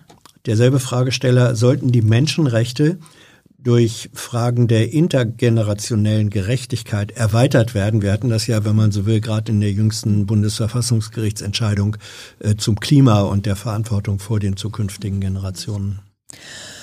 Also ähm, ich glaube, dass das ein guter Ansatz ist, wie das Verfassungsgericht das gemacht hat, eben zu sagen, wir müssen künftige Freiheitsausübung mitdenken. Ähm, und die betrifft ja nicht nur künftige Generationen, sondern betrifft auch äh, alle von uns, die wir in 20 Jahren noch leben wollen. Auch wir sind vom Klimawandel ähm, betroffen. Ähm, ich denke, dass dass darüber hinaus ähm, ist, also teile ich nicht die Auffassung, dass man die künftige Generation sozusagen als Inhaber von Rechten ähm, äh, konstruieren sollte, ähm, weil wir dann, also das wird schwierig mit dem Menschenrechts, äh, dem Menschenrechtskonzept zu, zu vereinbaren, weil da geht es um die Würde jedes individuellen Menschen. Ich glaube, es ist wichtig, dass wir die Interessen äh, und die Freiheitsausübung künftiger Generationen mitdenken, aber das ist nicht ein Menschenrecht künftiger Generation, weil wer wäre denn dann eigentlich der Rechteinhaber und ähm, was was also ja, und die dass Rechte die Generation aber aus einzelnen Menschen besteht, spielt dann mhm. keine Rolle in so einer Überlegung? Also Menschenrechte sind die Rechte der, der lebenden Menschen. Mhm. Ähm, und ähm, ich glaube, diese Verantwortung für die Zukunft ist eine, die wir ähm, eben in den, in den Menschenrechten zwar berücksichtigen können, wie das Verfassungsgericht das gemacht hat, mhm. also im Blick auf künftige Freiheit, aber eben nicht eine Entwicklung, die dann heißt, wir schaffen jetzt neue Träger von Menschenrechten. Mhm. Ähm, weil wer wäre es denn dann und mit welcher Berechtigung, der sagte, das ist jetzt das, was ich als künftige Generation einfordere. Mhm. Ähm, ich glaube, es ist nochmal die Erinnerung daran, dass wir ähm, bei der auch bei der Abwägung von oder bei Frage, welche Menschenrechts Einschränkungen zulässig sind, eben auch Langzeitwirkungen mhm. mit berücksichtigen müssen. Matthias Fax fragt, also die Fragen mhm. gehen jetzt ein bisschen querbeet, ja, ja, einfach in der Reihenfolge, wie sie da reingekommen äh, sind. Matthias Fax fragt, umfasst Menschenrecht eigentlich auch vollumfängliche Selbstbestimmung in medizinischer Hinsicht äh, einer Therapie ähm, solange diese indiziert wird, selbst wenn Ärzte nicht zustimmen. Also der Fragesteller hat da nochmal ergänzt, ja, es gibt äh, Krankheiten, äh, wo es keine anerkannten Therapien gibt, aber kleinere Studien, die sagen, nützt was, sollen dann betroffene Patienten oder Kranken, Kranke sagen können, ähm, das mache ich jetzt einfach, ich habe das Recht drauf. Ist eine Spezialfrage, aber. Ja. Ich glaube, das Schwierige daran ist, ähm, wenn man jetzt das menschenrechtlich betrachtet, äh, geht es darum, es geht ums Recht auf Gesundheit. Ähm, und hier geht es aber jetzt um ein, nicht ein Abwehrrecht, also dass der Staat nicht mein Recht beeinträchtigt, sondern dass ich etwas verlange, eine bestimmte Form von, äh, von, äh, von Behandlung, also damit also ein Leistungsrecht. Ähm, und hier muss in jeder Gesellschaft, weil die Mittel nicht unbegrenzt sind, braucht es Regelungen, um zu sagen, was erfassen wir über eine Krankenversicherung zum Beispiel, welche, welche medizinischen Leistungen, ähm, sodass man nicht sagen kann, das kann der Einzelne, die einzelne Person einfach von sich aus bestimmen und kann dann verlangen, dass die Allgemeinheit das auch ähm, finanziert, sondern ähm, es darf da Begrenzungen geben, die müssen aber nicht diskriminierend sein ähm, und es muss, äh, die brauchen auch vernünftige Gründe. Also man kann nicht sagen, die eine, ähm, das eine erlauben wir ähm, und das andere nicht, wenn die beiden Dinge vergleichbar sind. Mhm. Daniel Feseke, warum dürfen vor dem Internationalen Strafgerichtshof nur Menschen äh, aus Ländern oder Staaten ähm, anerkannt werden, äh, äh, oder verhandelt mhm. werden von Staaten, die den Gerichtshof auch anerkennen. Äh, und dann die Frage, mhm. warum erkennt dann eigentlich überhaupt noch ein Land den Gerichtshof an? Mhm. Ja, warum ist das erstmal so? Ja, ja. Also das liegt eben daran, dass ähm, die Staaten, also wir, wir gehen aus in unserem gegenwärtigen sagen, politischen Weltsystem von souveränen Staaten. Staaten äh, können frei entscheiden, sie können sich Verpflichtungen unterwerfen, sie müssen es aber nicht. Aber wenn sie sich Verpflichtungen unterwerfen und unterschreiben einen Vertrag, dann sind sie auch daran gebunden. Äh, und ähm, wer, wer sollte das sein, der jetzt einen Staat verpflichtet, bestimmte Dinge zu tun? Ähm, also äh, deshalb ist der, die Konstruktion eben die, es werden Verträge ausgehandelt und es wird äh, und die Staaten werden freiwillig Mitglieder und sie werden oft gar nicht so richtig freiwillig Mitglieder, sondern es gibt ja auch einen politischen Druck äh, dahin. Ähm, wir sehen das übrigens auch bei Menschenrechtsverträgen. Ich glaube, manche Menschenrechtsverträge wären auch von Deutschland nicht ratifiziert worden, wenn man damals schon sich klar gemacht hätte, was da eigentlich alles drinsteht. Sondern es gab so ein Gefühl von, wir können auch nicht außen vor bleiben. Äh, das gilt für viele Staaten. Staaten wollen ja auch international anerkannt sein. Ähm, und deshalb äh, ratifizieren sie solche Verträge. Ich glaube, beim Internationalen Strafgerichtshof kommt nochmal hinzu, dass es eben auch darum geht zu sagen, man unterstützt diesen Gedanken, dass Menschen, die äh, Menschheitsverbrechen begehen, Kriegsverbrechen begehen, dass die ähm, äh, vor Gericht gestellt werden können, wenn das eben im Heimatland, äh, wenn keine Strafverfolgung dort, äh, dort stattfindet. Mhm. Und dass man das unterstützt, äh, damit auch finanziert den Gerichtshof, dass das so der Kerngedanke ähm, ist. Äh, und wir, wir sehen ja auch, dass zahlreiche Staaten das getan haben. Ähm, und es gab, man vor ein paar Jahren ähm, Widerstände von einigen afrikanischen Staaten, die angekündigt hatten, Südafrika, man würde wieder austreten. Ähm, aber das ist dann nicht passiert und ich glaube auch sehr, sehr richtig, ähm, weil es darum geht, deutlich zu machen, die internationale Gemeinschaft, es gibt eine internationale Gemeinschaft und da müssen sich Personen verantworten. Und manche Staaten sind so mächtig, dass auch der politische Druck vielleicht nicht ausreicht. Deshalb eben die Supermächte, die nicht äh, dem über, über dem Gesetz stehen, sozusagen in der Frage, ja. Genau, aber gleichzeitig muss man ja sagen, das heißt ja nicht, dass ein Täter aus diesen Ländern nicht doch auch verurteilt werden kann, weil es gibt das Weltrechtsprinzip, also bei bestimmten Straftaten, wie zum Beispiel äh, solchen Menschheitsverbrechen, mhm darf jeder Staat äh, ein Straf also Kriegsverbrechen. Kriegsverbrechen, ja, was wir, also ja, was wir gerade ja. erleben in Deutschland, in, in, in Trier das Verfahren, mhm. ähm, zu sagen, ein Täter in Syrien gegen syrische Staatsangehörige, es gibt überhaupt keine Verbindung zu Deutschland, aber wir üben jetzt hier Strafgewalt aus, weil es um, ähm, äh, um, um ein Kriegsverbrechen geht, äh, weil es um, oder weil es hier um schwere Menschenrechtsverletzungen geht, äh, Folter äh, und also das ist dann der andere Weg, der immer noch besteht, ähm, auch wenn eben einzelne Staaten sich nicht dem Internationalen Strafgerichtshof mhm. unterwerfen. Monja Ben Messaoud, äh, sie findet es gut, dass du äh, das SGB II, also Sozialgesetzbuch II, im Kontext schwarzer Pädagogik genannt hast. Ähm, damit seist du viel weiter als viele Akteure der Politik.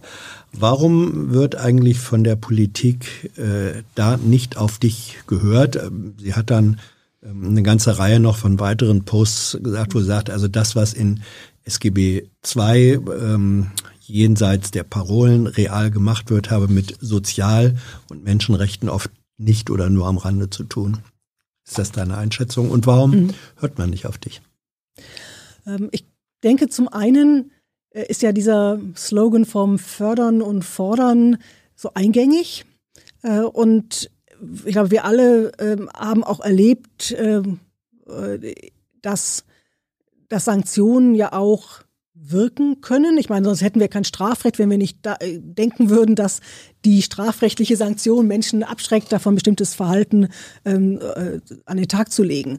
Äh, also ich glaube, das steckt ganz tief in uns drin. Es gibt und es gibt eben auch diese Angst, die ja auch gerade, als es die, ähm, die Einführung ähm, von, von äh, Hartz IV kam, ähm, wo Beispiele genannt wurden von Menschen, die sich angeblich auf Kosten der Allgemeinheit irgendwo mhm. in der Sonne ein schönes Leben machen.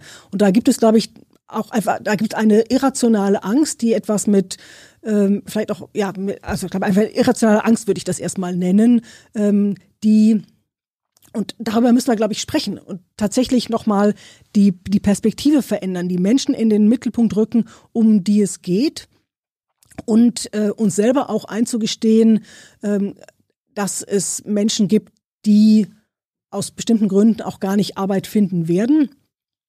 Und dass das auch nicht schlimm ist. Das macht uns auch nicht, also es macht uns eher als Gesellschaft reicher, dass wir nicht ähm, Menschen dann zu etwas zwingen, äh, was sie nicht tun äh, können, sondern dass wir wirklich jeden einzelnen Menschen äh, genau angucken. Also ich glaube, das ist der, das ist die große. Stecken hinter dieser, äh, ich meine, Ängste sind ja fast immer irrational. Ähm, äh, stecken hinter diesen irrationalen Ängsten manchmal auch so psychologische Mechanismen, dass Menschen sagen, wenn ich mich schon krummlegen muss äh, fürs Leben, äh, dann soll das gefälligst der andere auch tun. Also so eine, so eine, wenn man so will, eine umgekehrte Form von Neiddebatte. Ich denke schon. Ähm, das ist übrigens auch etwas, was wir immer wieder in der politischen Diskussion hören, wenn über das Abstandsgebot geredet ja. wird. Also wenn gesagt wird, wir können das überhaupt nicht erhöhen, weil dann würde es sich gar nicht lohnen zu arbeiten. Ja.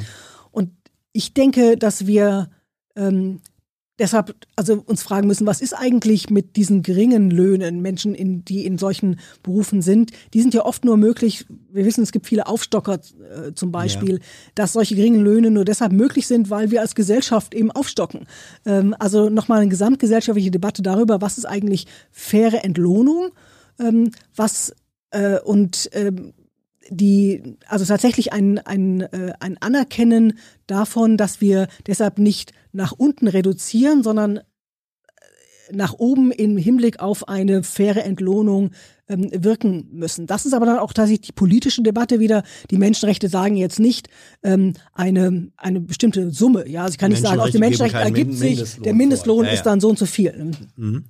Äh, alles ist Politik fragt, mit welchen konkreten Schritten lässt sich die Menschenrechtssituation in Europa verbessern, also im Hier und heute? Was, uh, ist da deine, ist, was sind da deine Top 3? Hm. Ich glaube gar nicht, dass man das in dieser Form so, ähm, so sagen kann. Ähm, ich denke, was wir brauchen, sind politische Diskussionen, die sich wirklich auch an den menschenrechtlichen Kriterien ausrichten. Ähm, das ist komplex und schwierig, aber ich habe auch ein Vertrauen darin, äh, dass wir solche Debatten führen können, dass es eine Transparenz auch braucht. Also wirklich zu sagen, wozu mache ich jetzt einen bestimmten Gesetzesvorschlag? Äh, was sind die, was sind die Folgen? Und warum sage ich, dass diese Folgen nicht so schlimm sind? Oder wie bewerte ich die eigentlich? Also, dass wir diese Debatten brauchen. Ich glaube, was wir sehen müssen, was es braucht, sozusagen jenseits dieser Debatten und damit auch des Verständnisses von Menschenrechten, also das heißt Menschenrechtsbildung für alle, ähm, ist, dass wir, wir brauchen die, wir brauchen eine wache Zivilgesellschaft, die mit Menschenrechten arbeitet, also Menschen, die sich einsetzen vor Ort oder für größere spezifische Fragen und dabei die Menschenrechte auch nutzen als, als Argumentation ähm, und äh, den, den Raum dafür. Und ich glaube, was wir auch brauchen, ist ein, äh, eine Anerkennung, dass wir auch Fehler machen in der, also in der Politik Fehler gemacht werden, dass wir darüber sprechen müssen und sagen, etwas hat nicht funktioniert. Ähm, weil wir neue Erkenntnisse gewonnen haben, verändern wir das, mhm. das jetzt. Also ich glaube, das, das wären so Dinge, die für mich wichtig sind, äh, um äh, tatsächlich unsere politischen Debatten viel stärker auch an Menschenrechte äh, anzu, anzudocken. Äh, fällt dir ein Gesetz ein, äh, dessen Titel aus 36 Buchstaben besteht? Das ist jetzt eine blöde Frage, aber ah, ich bin kein Wordle. Nee, nee, nee, aber äh, nein, ich frage es ja deswegen, mhm. weil es einer eurer äh, Schwerpunkte ja. ist in den Forderungen, dass Achtung, Lieferketten-Sorgfaltspflichtengesetz. Das ist fast so schön wie schönes Kita oder gutes Kita-Gesetz. Ähm, das Lieferketten-Sorgfaltspflichtengesetz, das gilt, glaube ich, ab Anfang nächsten Jahres, äh, 23. Ähm, ist das ein Stück weit genau, was hier gefordert wird, Umsetzung von Menschenrechten im Hier und Jetzt? Ja, das ist es. Und das ist auch tatsächlich ein, ähm, eine, eine Wende in, sagen, in, der, Menschenrechtspolitik, auch wenn man sich noch mehr ähm, wir uns mehr gewünscht hätten, mehr Ambitionen noch im Gesetz. Aber was es erstmal schafft, ist zu sagen, ja, Unternehmen haben eine Verantwortung für ihre Lieferkette. Das heißt, ähm, eben dort, wo sie Waren, Dienstleistungen, Zulieferungen aus dem Ausland bekommen, da müssen sie auch draufschauen und können nicht sagen, ich kann nur ähm, hier auf, auf Deutschland schauen, auf meine Zulieferer hier. Ähm, und das bedeutet, also anzuerkennen, dass es da eine Verantwortlichkeit von Unternehmen gibt. Äh, und Gleichzeitig aber auch zu sagen, das heißt, die Unternehmen sind nicht für alles verantwortlich, was in ihrer Lieferkette passiert, aber sie müssen hingucken, wo sind die Risiken. Und sie müssen die identifizieren und dann gucken, äh, dass sie die, äh, die bekämpfen, dass sie die angehen. Äh, das ist so der, das ist der Gedanke und deshalb braucht es ein solches Gesetz, weil eben Menschenrechte nicht nur vom Staat verletzt werden können, sondern eben auch von Privatpersonen ähm, und ähm, der, der deutsche Staat selber jetzt gar nicht hineinreichen kann in die mhm. Firma, die meinetwegen in Bangladesch ist. Aber der deutsche, das deutsche Unternehmen kann auf seinen Zulieferer in Bangladesch einwirken. Und der deutsche Staat kann eben mit seinem Gesetz die Unternehmen dazu verpflichten, genau das zu tun. Damit stärken wir die Menschenrechte weltweit. Ähm, die Debatte um dieses Lieferketten-Sorgfaltspflichtengesetz dauert schon relativ viele Jahre und man hörte dann relativ häufig von Unternehmen, gerade von kleineren Unternehmen, dass sie sagten, ja, äh, so ein Riesenkonzern äh, wie VW oder sonst was, die können vielleicht gucken, was ihre äh, Subunternehmer oder Hersteller machen. Wir Kleinen können das gar nicht. Äh, lasst uns doch damit in Ruhe. Wie, wie viel von dieser, äh, von diesen Bedenken ähm, oder der Kritik von kleineren und mittleren äh, Unternehmen ist Abwehr von Unbequemlichkeit und wie viel ist objektiv berechtigt? Naja, es ist natürlich erstmal für alle Unternehmen ähm, ein zusätzlichen Schritt, den sie tun müssen. Also bedeutet eben, sagen Arbeit, also Ressourcen reinstecken, mhm. Zeit, nachdenken, ähm, sich verändern. Äh, gleichzeitig ist äh, die auch die Anforderung an die Sorgfaltspflicht, die ist durchaus unterschiedlich je nach Unternehmensgröße. Also was, was kann ich eigentlich sehen ähm, als Unternehmer in meiner Lieferkette und was, was nicht. Ähm, also insofern ähm, ist nicht, gilt sozusagen nicht, dass äh, so one size fits all, also alle müssen dasselbe ähm, tun. Äh, also das ist genau der, der Blick auch des äh, Lieferkettengesetzes, eben zu sagen, das Unternehmen muss aber anfangen, sich Gedanken zu machen und kann nicht einfach seine Hände in Unschuld waschen und sagen, das passiert irgendwo außerhalb, da darf ich nicht ähm, drauf gucken. Und das wird ja auch, also es gibt in anderen Bereichen, machen das die Unternehmen ja auch. Ich meine, sie machen ähm, zum Beispiel Qualitätskontrolle. Qualitätskontrolle. Genau. Ja, ja. Und mhm. äh, da geht es. Und ja. warum soll es dann nicht bei der Frage mhm von menschenrechtlichen Produktionsbedingungen gehen. Man könnte das auch eine Qualitätskontrolle genau, nennen. Genau, ganz genau, ja. Ähm, eigentlich dazu passend von also NUP PTW. Warum gibt es kein Menschenrecht für oder auf Mitbestimmung in Betrieben? Ähm, das Mangel an Mitbestimmung schränkt doch auch Entfaltung von Menschen, Menschenrecht ein. Ähm, ich überlege gerade, aber ich, also ich glaube, im Wortlaut des, des Paktes über wirtschaftliche, und soziale und kulturelle Rechte steht nichts von, von Mitbestimmung. Aber ähm, Entschuldigung, ähm, die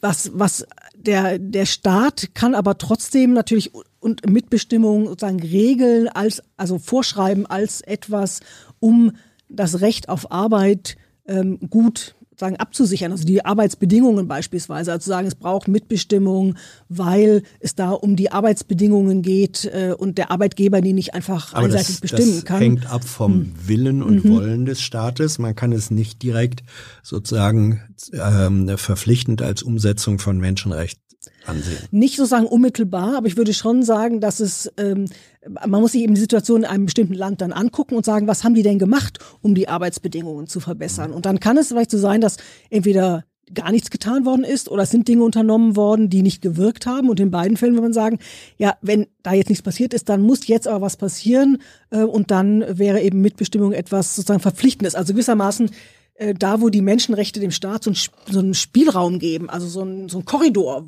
was sie tun müssen, um ein bestimmtes Ziel zu erreichen, kann der sich verengen, wenn eben Maßnahmen, die bisher ergriffen wurden, keinen Erfolg haben. Dann kann das irgendwann so sich zuspitzen, dass man sagt, jetzt gibt es nur noch eine Und so, wie wir das zum Beispiel bei der Quotenregelung in Aufsichtsräten und so analog erlebt genau, haben, ja.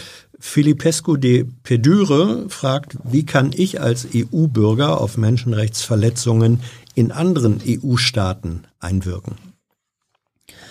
Ähm, kann also, er das überhaupt?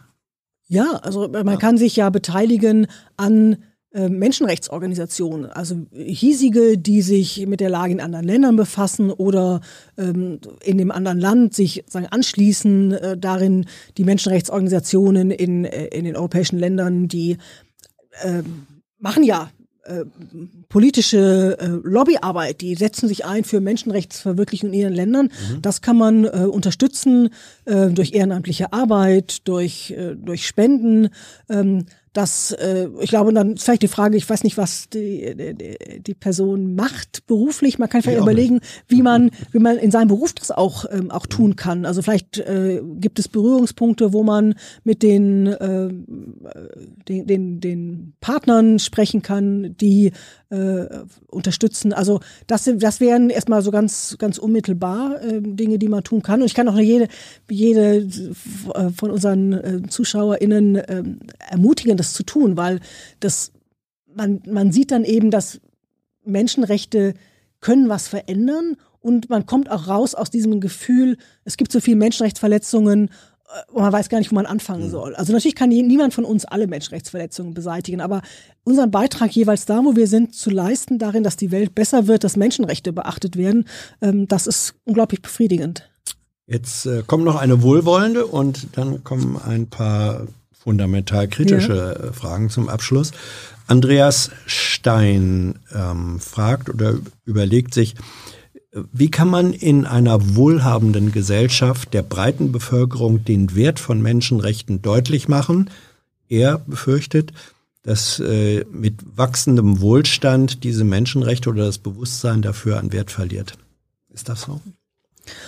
Ich glaube nicht, dass es am Wohlstand liegt. Ich glaube eher, dass die Gefahr ist einerseits vielleicht einer Gewöhnung an, an Menschenrechten, das Gefühl, die sind selbstverständlich und wir erleben auch in Nachbarländern Deutschlands, in der Europäischen Union, dass zum Beispiel die Unabhängigkeit der Justiz überhaupt nicht selbstverständlich ist, dass sie untergraben wird und dass man, ähm, dass man also sich einsetzen muss dafür, dass sie bestehen bleibt. Äh, ähm, also das ist, glaube ich, das eine, ähm, nicht zu, eher nicht zu sehen, wo die Menschenrechte was mit meinem Leben unmittelbar zu tun haben und dass, wenn sie nicht da wären, mein Leben ganz schrecklich wäre. Also, dass ich demonstrieren gehen kann und wenn es Einschränkungen gibt, dann kann ich mich vor Gericht dagegen wehren. Das sind alles äh, Dinge, die ähm, die, glaube ich, sehr viel wichtiger sind als die Frage des Wohlstands. Äh, ich glaube, dahinter steht, äh, steht so eine vielleicht auch Erfahrung, die sagt, wenn es Menschen erstmal relativ gut geht, individuell wie kollektiv, dann ähm, sagen die, ach Gott, sowas Basichaftes wie Menschenrechte betrifft mich ja gar nicht. Das, das mag sein, aber ich glaube, der, das, was einen motiviert, äh, sich für Menschenrechte einzusetzen, ähm, muss ja gar nicht sein, ob es einem selber dadurch besser geht. Also das ist, glaube ich, ein armseliges Leben, wenn ich nur gucke, ob es mir selber besser geht. Sondern es gibt ja viele, die sich für Menschenrechte einsetzen aus einem ähm, humanistischen Verständnis oder aus, aus religiösen Überzeugungen, weil es ihnen darum geht, da in einer Gesellschaft zu leben, die, die gerecht ist und die, ähm, in der Menschen eben ähm, frei sein können. Also insofern, glaube ich, ist es nicht der Wohlstand äh, tatsächlich, sondern die Frage, was ist uns eigentlich wichtig? Ähm, und das, äh, das glaube ich, immer zu wecken oder zu in Frage zu stellen, auch uns herauszufordern, ähm, selber, aber auch meinetwegen in der schulischen Bildung ist, glaube ich, ganz wichtig. Ja. Ähm. Ich möchte noch zwei Fragen aus ja. dem Forum mit reinnehmen. Äh, Roy fragt, ab wann ist ein Staat ein Unrechtsstaat im Sinne der Menschenrechte? Also wir hatten die mhm. Debatte Unrechtsstaat ja im Zusammenhang mit der DDR-Geschichte. Kann man, lässt sich das definieren? Ich denke nicht, weil, ähm, also man müsste erstmal fragen, was meint man genau mit Unrechtsstaat? Mhm. Und ähm, da, also ich glaube, was, was man ähm, damit verbindet, und da spielen Menschenrechte eine Rolle, ist die Frage, also ich würde sagen, ein Unrechtsstaat ist ein Staat, der eben systematisch in allen Bereichen gerade nicht das Recht ähm, beachtet, der das Recht alleine als äh, Mittel zur ähm, Unterdrückung äh, einsetzt äh, und damit willkürlich äh, einsetzt. Und das Systematische ist jetzt genau, in dieser genau, Definition genau, genau. die entscheidende ja. Größe. Ne? Mhm. Ähm, DDR? Ich finde das schwierig, ähm, weil ähm, also aus einer menschenrechtlichen Perspektive es also ganz viele gravierende und systematische Menschenrechtsverletzungen gab. Gleichzeitig gab es äh, in der DDR jeweils nach Zeit und Ort unterschiedlich und auch Bereichen, ähm, Bereiche, in denen ähm, dass das Rechtssystem auch funktioniert hat. Also mhm. da, wo es politisch nicht heikel gewesen ist. Aber wie gesagt, das kann auch in dem, in dem einen Bezirk anders gewesen sein als in dem anderen. Also das war ja, ist auch Teil natürlich des, ähm, des Unterdrückungssystems, der Willkür, dass eine Äußerung, die ich in, in Dresden mache, mich ins Gefängnis bringt und wenn ich sie in Magdeburg gemacht habe, mich nicht ins Gefängnis gebracht hat. Äh, also ähm, aber dass es eben äh, Bereiche gab, ähm, des, weiß ich, des Kaufrechts oder so, die funktioniert haben. Ähm, also das, aber ich bin keine keine Kennerin, ja. äh, deshalb ich deshalb ich glaube deshalb, dass auch die Debatte um Unrechtsstaat oder nicht uns gar nicht so sehr weiterhilft, sondern dass wir fragen müssen, was ist eigentlich das Unrecht, um das es uns geht, was wir, mhm. was wir anprangern. Und da ist es eben der, das systematische Missachten von Menschenrechten äh, und, und die Willkür äh, in, in Rechtsanwendungen. Konkreter Fall, Inspektor Gadget verstößt Großbritannien gegen die Menschenrechte in der Causa Julian Assange. Ich würde sagen, jedenfalls angesichts der Haftbedingungen von Julian Assange ja. Mhm. Ohne wenn und Aber. Ja. Jetzt kommen wir zu hm, fundamentalen Fragen. Mhm. The Great Whelp ist die globale Durchsetzung der Menschenrechte, die im Kern kantianisch ist. Du hast am Anfang, mhm. glaube ich, auch Kant erwähnt. Ähm, ein westliches Konstrukt, also nicht ein Versuch der Westernisierung der ganzen Welt. Also Ihr sollt nach unserer Fasson glücklich werden. Also zunächst mal ist, also gibt es natürlich eine ganz starke Entwicklungslinie ähm, aus europäischer und amerikanischer Geschichte hin zu, zu Menschenrechtskatalogen. Gleichzeitig, und das ist für mich das Wichtige, ist, dass wir 1948 mit der Allgemeinen Erklärung der Menschenrechte ein Dokument haben, was von Menschen aus auch aus nicht westlichen Ländern äh, und auch aus ganz unterschiedlichen Kulturen ähm, erarbeitet worden ist und dann auch von den Staaten proklamiert worden ist. Sie ist zwar nicht in sich verbindlich, aber sie ist mal, sie wird, Eleanor Roosevelt hat sie genannt, den Common Standard of Achievement, also ein gemeinsames Ziel, auf das wir hinarbeiten. Also da hat es sozusagen 1948 erstmal diese, ähm, dieses Verständnis gegeben, ähm, was eines ist, von, von vielen unterschiedlichen getragen. Und, und das ist fast noch wichtiger, ist seitdem unglaublich viel Zeit vergangen und Menschen in aller Welt berufen sich auf die Menschenrechte. Ähm, ich will nur ein Beispiel nennen. Ähm, äh, ich habe ganz großen Respekt vor unseren KollegInnen, ähm, die bislang in der afghanischen unabhängigen nationalen Menschenrechtsinstitution gearbeitet haben. Die haben sich in Afghanistan eingesetzt für Frauen, die häusliche Gewalt erfahren, gegen willkürliche Verhaftungen und ähm, die die Frauen äh, Frauen sind zu ihnen gekommen, haben Hilfe, um Hilfe gesucht, Menschen haben um Hilfe gesucht und haben sich auf ihre Menschenrechte berufen. Das ist für mich ein ganz starkes Beispiel dafür, dass die Menschenrechte eben von Menschen eingefordert äh, werden und ähm, und nicht nur ein sozusagen Herrschaftsinstrument, wie ein anderer fragte, Herrschaftsinstrument weißer Eliten um äh, moralische Überlegenheit global zu setzen. Das nicht? Genau, es, also, aber wie wir eben auch schon diskutiert haben, ja, es gibt aber auch den Missbrauch der Menschenrechte ähm, äh, oder mit zweierlei Maß messende ähm, äh, westliche Staaten. Äh, das muss man benennen. Aber es ist eben falsch, deshalb die Menschenrechte ganz abzulehnen. Im Gegenteil, ich finde es hochgefährlich, wenn, wenn der Schluss gezogen wird, deshalb sind die Menschenrechte abzulehnen. Denn diejenigen, die das propagieren, sind ganz oft diejenigen, die die Herrschenden in ihren Staaten sind. Äh, also wenn ich mir China angucke, China versucht in den Vereinten Nationen jetzt ein ganz anderes Menschenrechtsverständnis mhm. zu etablieren. Äh, und ähm, da wird dann auch Kultur vorgeschoben, aber es geht letztlich darum, die eigene Unterdrückung der eigenen Bevölkerung zu legitimieren. Äh, und ähm, Chinesen, viele Chinesen berufen sich auf ihre Menschenrechte, wollen ihre Religion leben oder ihre Meinung frei äußern. Also ähm, das macht nochmal deutlich, Menschenrechte haben eben genau diesen diesen, die Stoßrichtung gegen die Macht, gegen den Staat. Und deshalb ähm, sind sie, glaube ich, auch einfach weltweit notwendig und sind eben auch mittlerweile etwas, was unser gemeinsames äh, geworden ist. Mhm. Und damit hast du sozusagen die Rampe gebaut oder die Moderation ganz äh, natürlich zur aus meiner Sicht letzten Frage jetzt. Ähm, es wird im Zuge der Diskussion der äh, Pandemiebekämpfungsmaßnahmen, ähm, es gibt eine Fraktion, äh, das sind gar nicht so wenige im Land, die sagen, das, was wir da an Einschränkungen äh, erleben, ist äh, Abschaffung, mindestens starke Einschränkung von Menschenrechten, auch Grundrechten äh, ähm, in der Verfassung. Ist das so? Also zum Beispiel Ainsley fragt oder sagt, in Deutschland werden momentan laufend Grundrechte eingeschränkt, wobei Deutschland weltweit fast am strengsten äh, ist.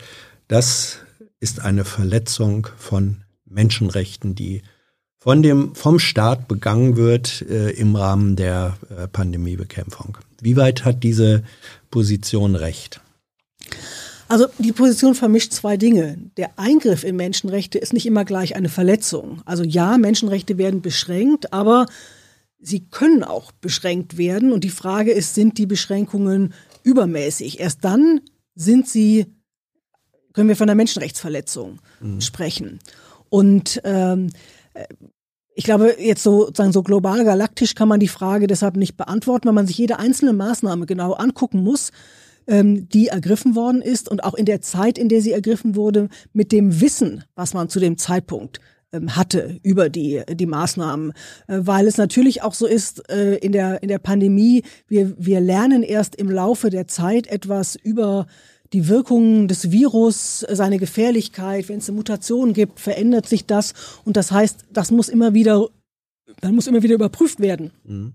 Ob die Maßnahme, die ergriffen worden ist, jetzt zu weit einschränkend ist ähm, oder nicht. Funktioniert also, da eigentlich der Mechanismus von Checks and Balances? Weil äh, vielen, die diese äh, Befürchtung äh, äußern oder dieses negative äh, Urteil fällen, mhm. die gehen offenbar davon aus, das, was jetzt eingeschränkt wird, ist auf ewig, äh, kommt nie wieder. Ist das so oder sagst du als Juristin auch mit Blick und Wissen um die Verfahren, mhm. nein, das sind temporäre Einschränkungen und nicht ewig und sie können und werden auch wieder rückgängig gemacht werden? Also erstmal zum temporären, ja, also schon die Regelungen im Infektionsschutzgesetz, ähm, da sind ja also zeitliche Begrenzungen drin, mhm. das ist schon eingebaut, das ist auch wichtig im Sinne der Verhältnismäßigkeit. Also ähm, man kann nicht einfach einschränken und sagen, das bleibt jetzt für alle Ewigkeit so. Ähm, die, die Frage der ähm, äh, also dann, dann glaube ich, klingt aus dieser Position auch heraus, dass man die die Abwägung nicht teilt, die im Parlament getroffen mhm. worden ist. Und das ist das gute Recht eines jeden Staatsbürgers, dass er sagt, was die Mehrheit beschlossen hat, das teile ich nicht. Es bleibt aber dabei erstmal, dass es auch der Ausdruck der parlamentarischen Mehrheit ist ähm, und damit eine wirksame ähm, Regelung, die im Zweifel dann eben auch gerichtlich überprüft werden also kann und muss, wenn äh, jemand eben auch angreifen kann. Also das heißt, wir haben Verfahren, um die übermäßige Einschränkung der Grundrechte zu überprüfen. Äh, und äh, das ist, das genau macht den Rechtsstaat aus. Also ich glaube, es ist wichtig, zu, auch zu erkennen, ähm, dass was das Verfassungsgericht in seiner Entscheidung im, im letzten November gesagt hat, nämlich, dass man immer wieder gucken muss, handelt der Gesetzgeber auf einer ähm, hinreichenden plausiblen äh, Wissensgrundlage ähm, und wie geht er mit Unsicherheiten um? Also äh, ist das aber haltbar, was er sagt? Das heißt, wenn jetzt jemand sagt, aber ich habe eine Studie, die irgendwas anderes nachweist, dann muss man sagen, okay, das das ist auch dann, du kannst gerne deine Abwägung auf diese eine Studie stellen, aber wenn der Gesetzgeber seine Abwägung auf eine breite Basis von vielen Studien ähm, und Erkenntnissen stützt, dann ist das etwas, was er legitimerweise auch tun kann. Ähm, und dann ist diese Entscheidung, die er trifft, das Gesetz, was er erlässt, eben auch ähm, menschenrechtskonform. Was ist deine Antwort, wenn dir im Gespräch jemand sagt, wir leben in einer Corona-Diktatur? Dann würde ich erstmal fragen, warum denkt das diese Person? Ähm, aus den Gründen, die wir eben mhm. diskutiert ja. haben. Hier werden Rechte abgeschafft, hier werden äh, wissenschaftliche Minderheitspositionen nicht berücksichtigt oder diskriminiert. Du kennst den ganzen mhm. Katalog. Mhm. Wenn, wenn sich das bei Menschen zu diesem Eindruck oder zu dieser Haltung verfestigt, was ist dein Gegenargument? Dass ich sehe, dass wir eine, eine politische Diskussion haben ähm, über die Fragen der Einschränkung, also dass der, dass wir Gerichte haben, die ähm, Einschränkungen, die getroffen worden sind, überprüft haben und auch in Teilen aufgehoben haben. Also da hat genau der Rechtsstaat funktioniert. Ähm, Diktatur, Corona-Diktatur würde ja heißen, dass da eine Person oder eine Gruppe sitzt und einfach sagt, äh, ihre Meinung ähm, durchdrückt. Wir haben aber, das haben wir ja auch gesehen in den ganzen ähm, Ministerpräsidentinnenrunden und die Veränderungen, die Abweichungen, die dann doch anschließend passieren. Wir sehen, dass ganz unterschiedlich auch gehandelt wird. Also es gibt nicht die eine Person, die oder die eine Gruppe, die bestimmte Dinge ähm, anordnet, sondern wir sehen, dass der politische, dass der Rechtsstaat funktioniert ähm, und ähm, äh, da äh, ja, also deshalb stehe ich auch fassungslos davor, wenn jemand sagt, wir leben in einer Corona-Diktatur.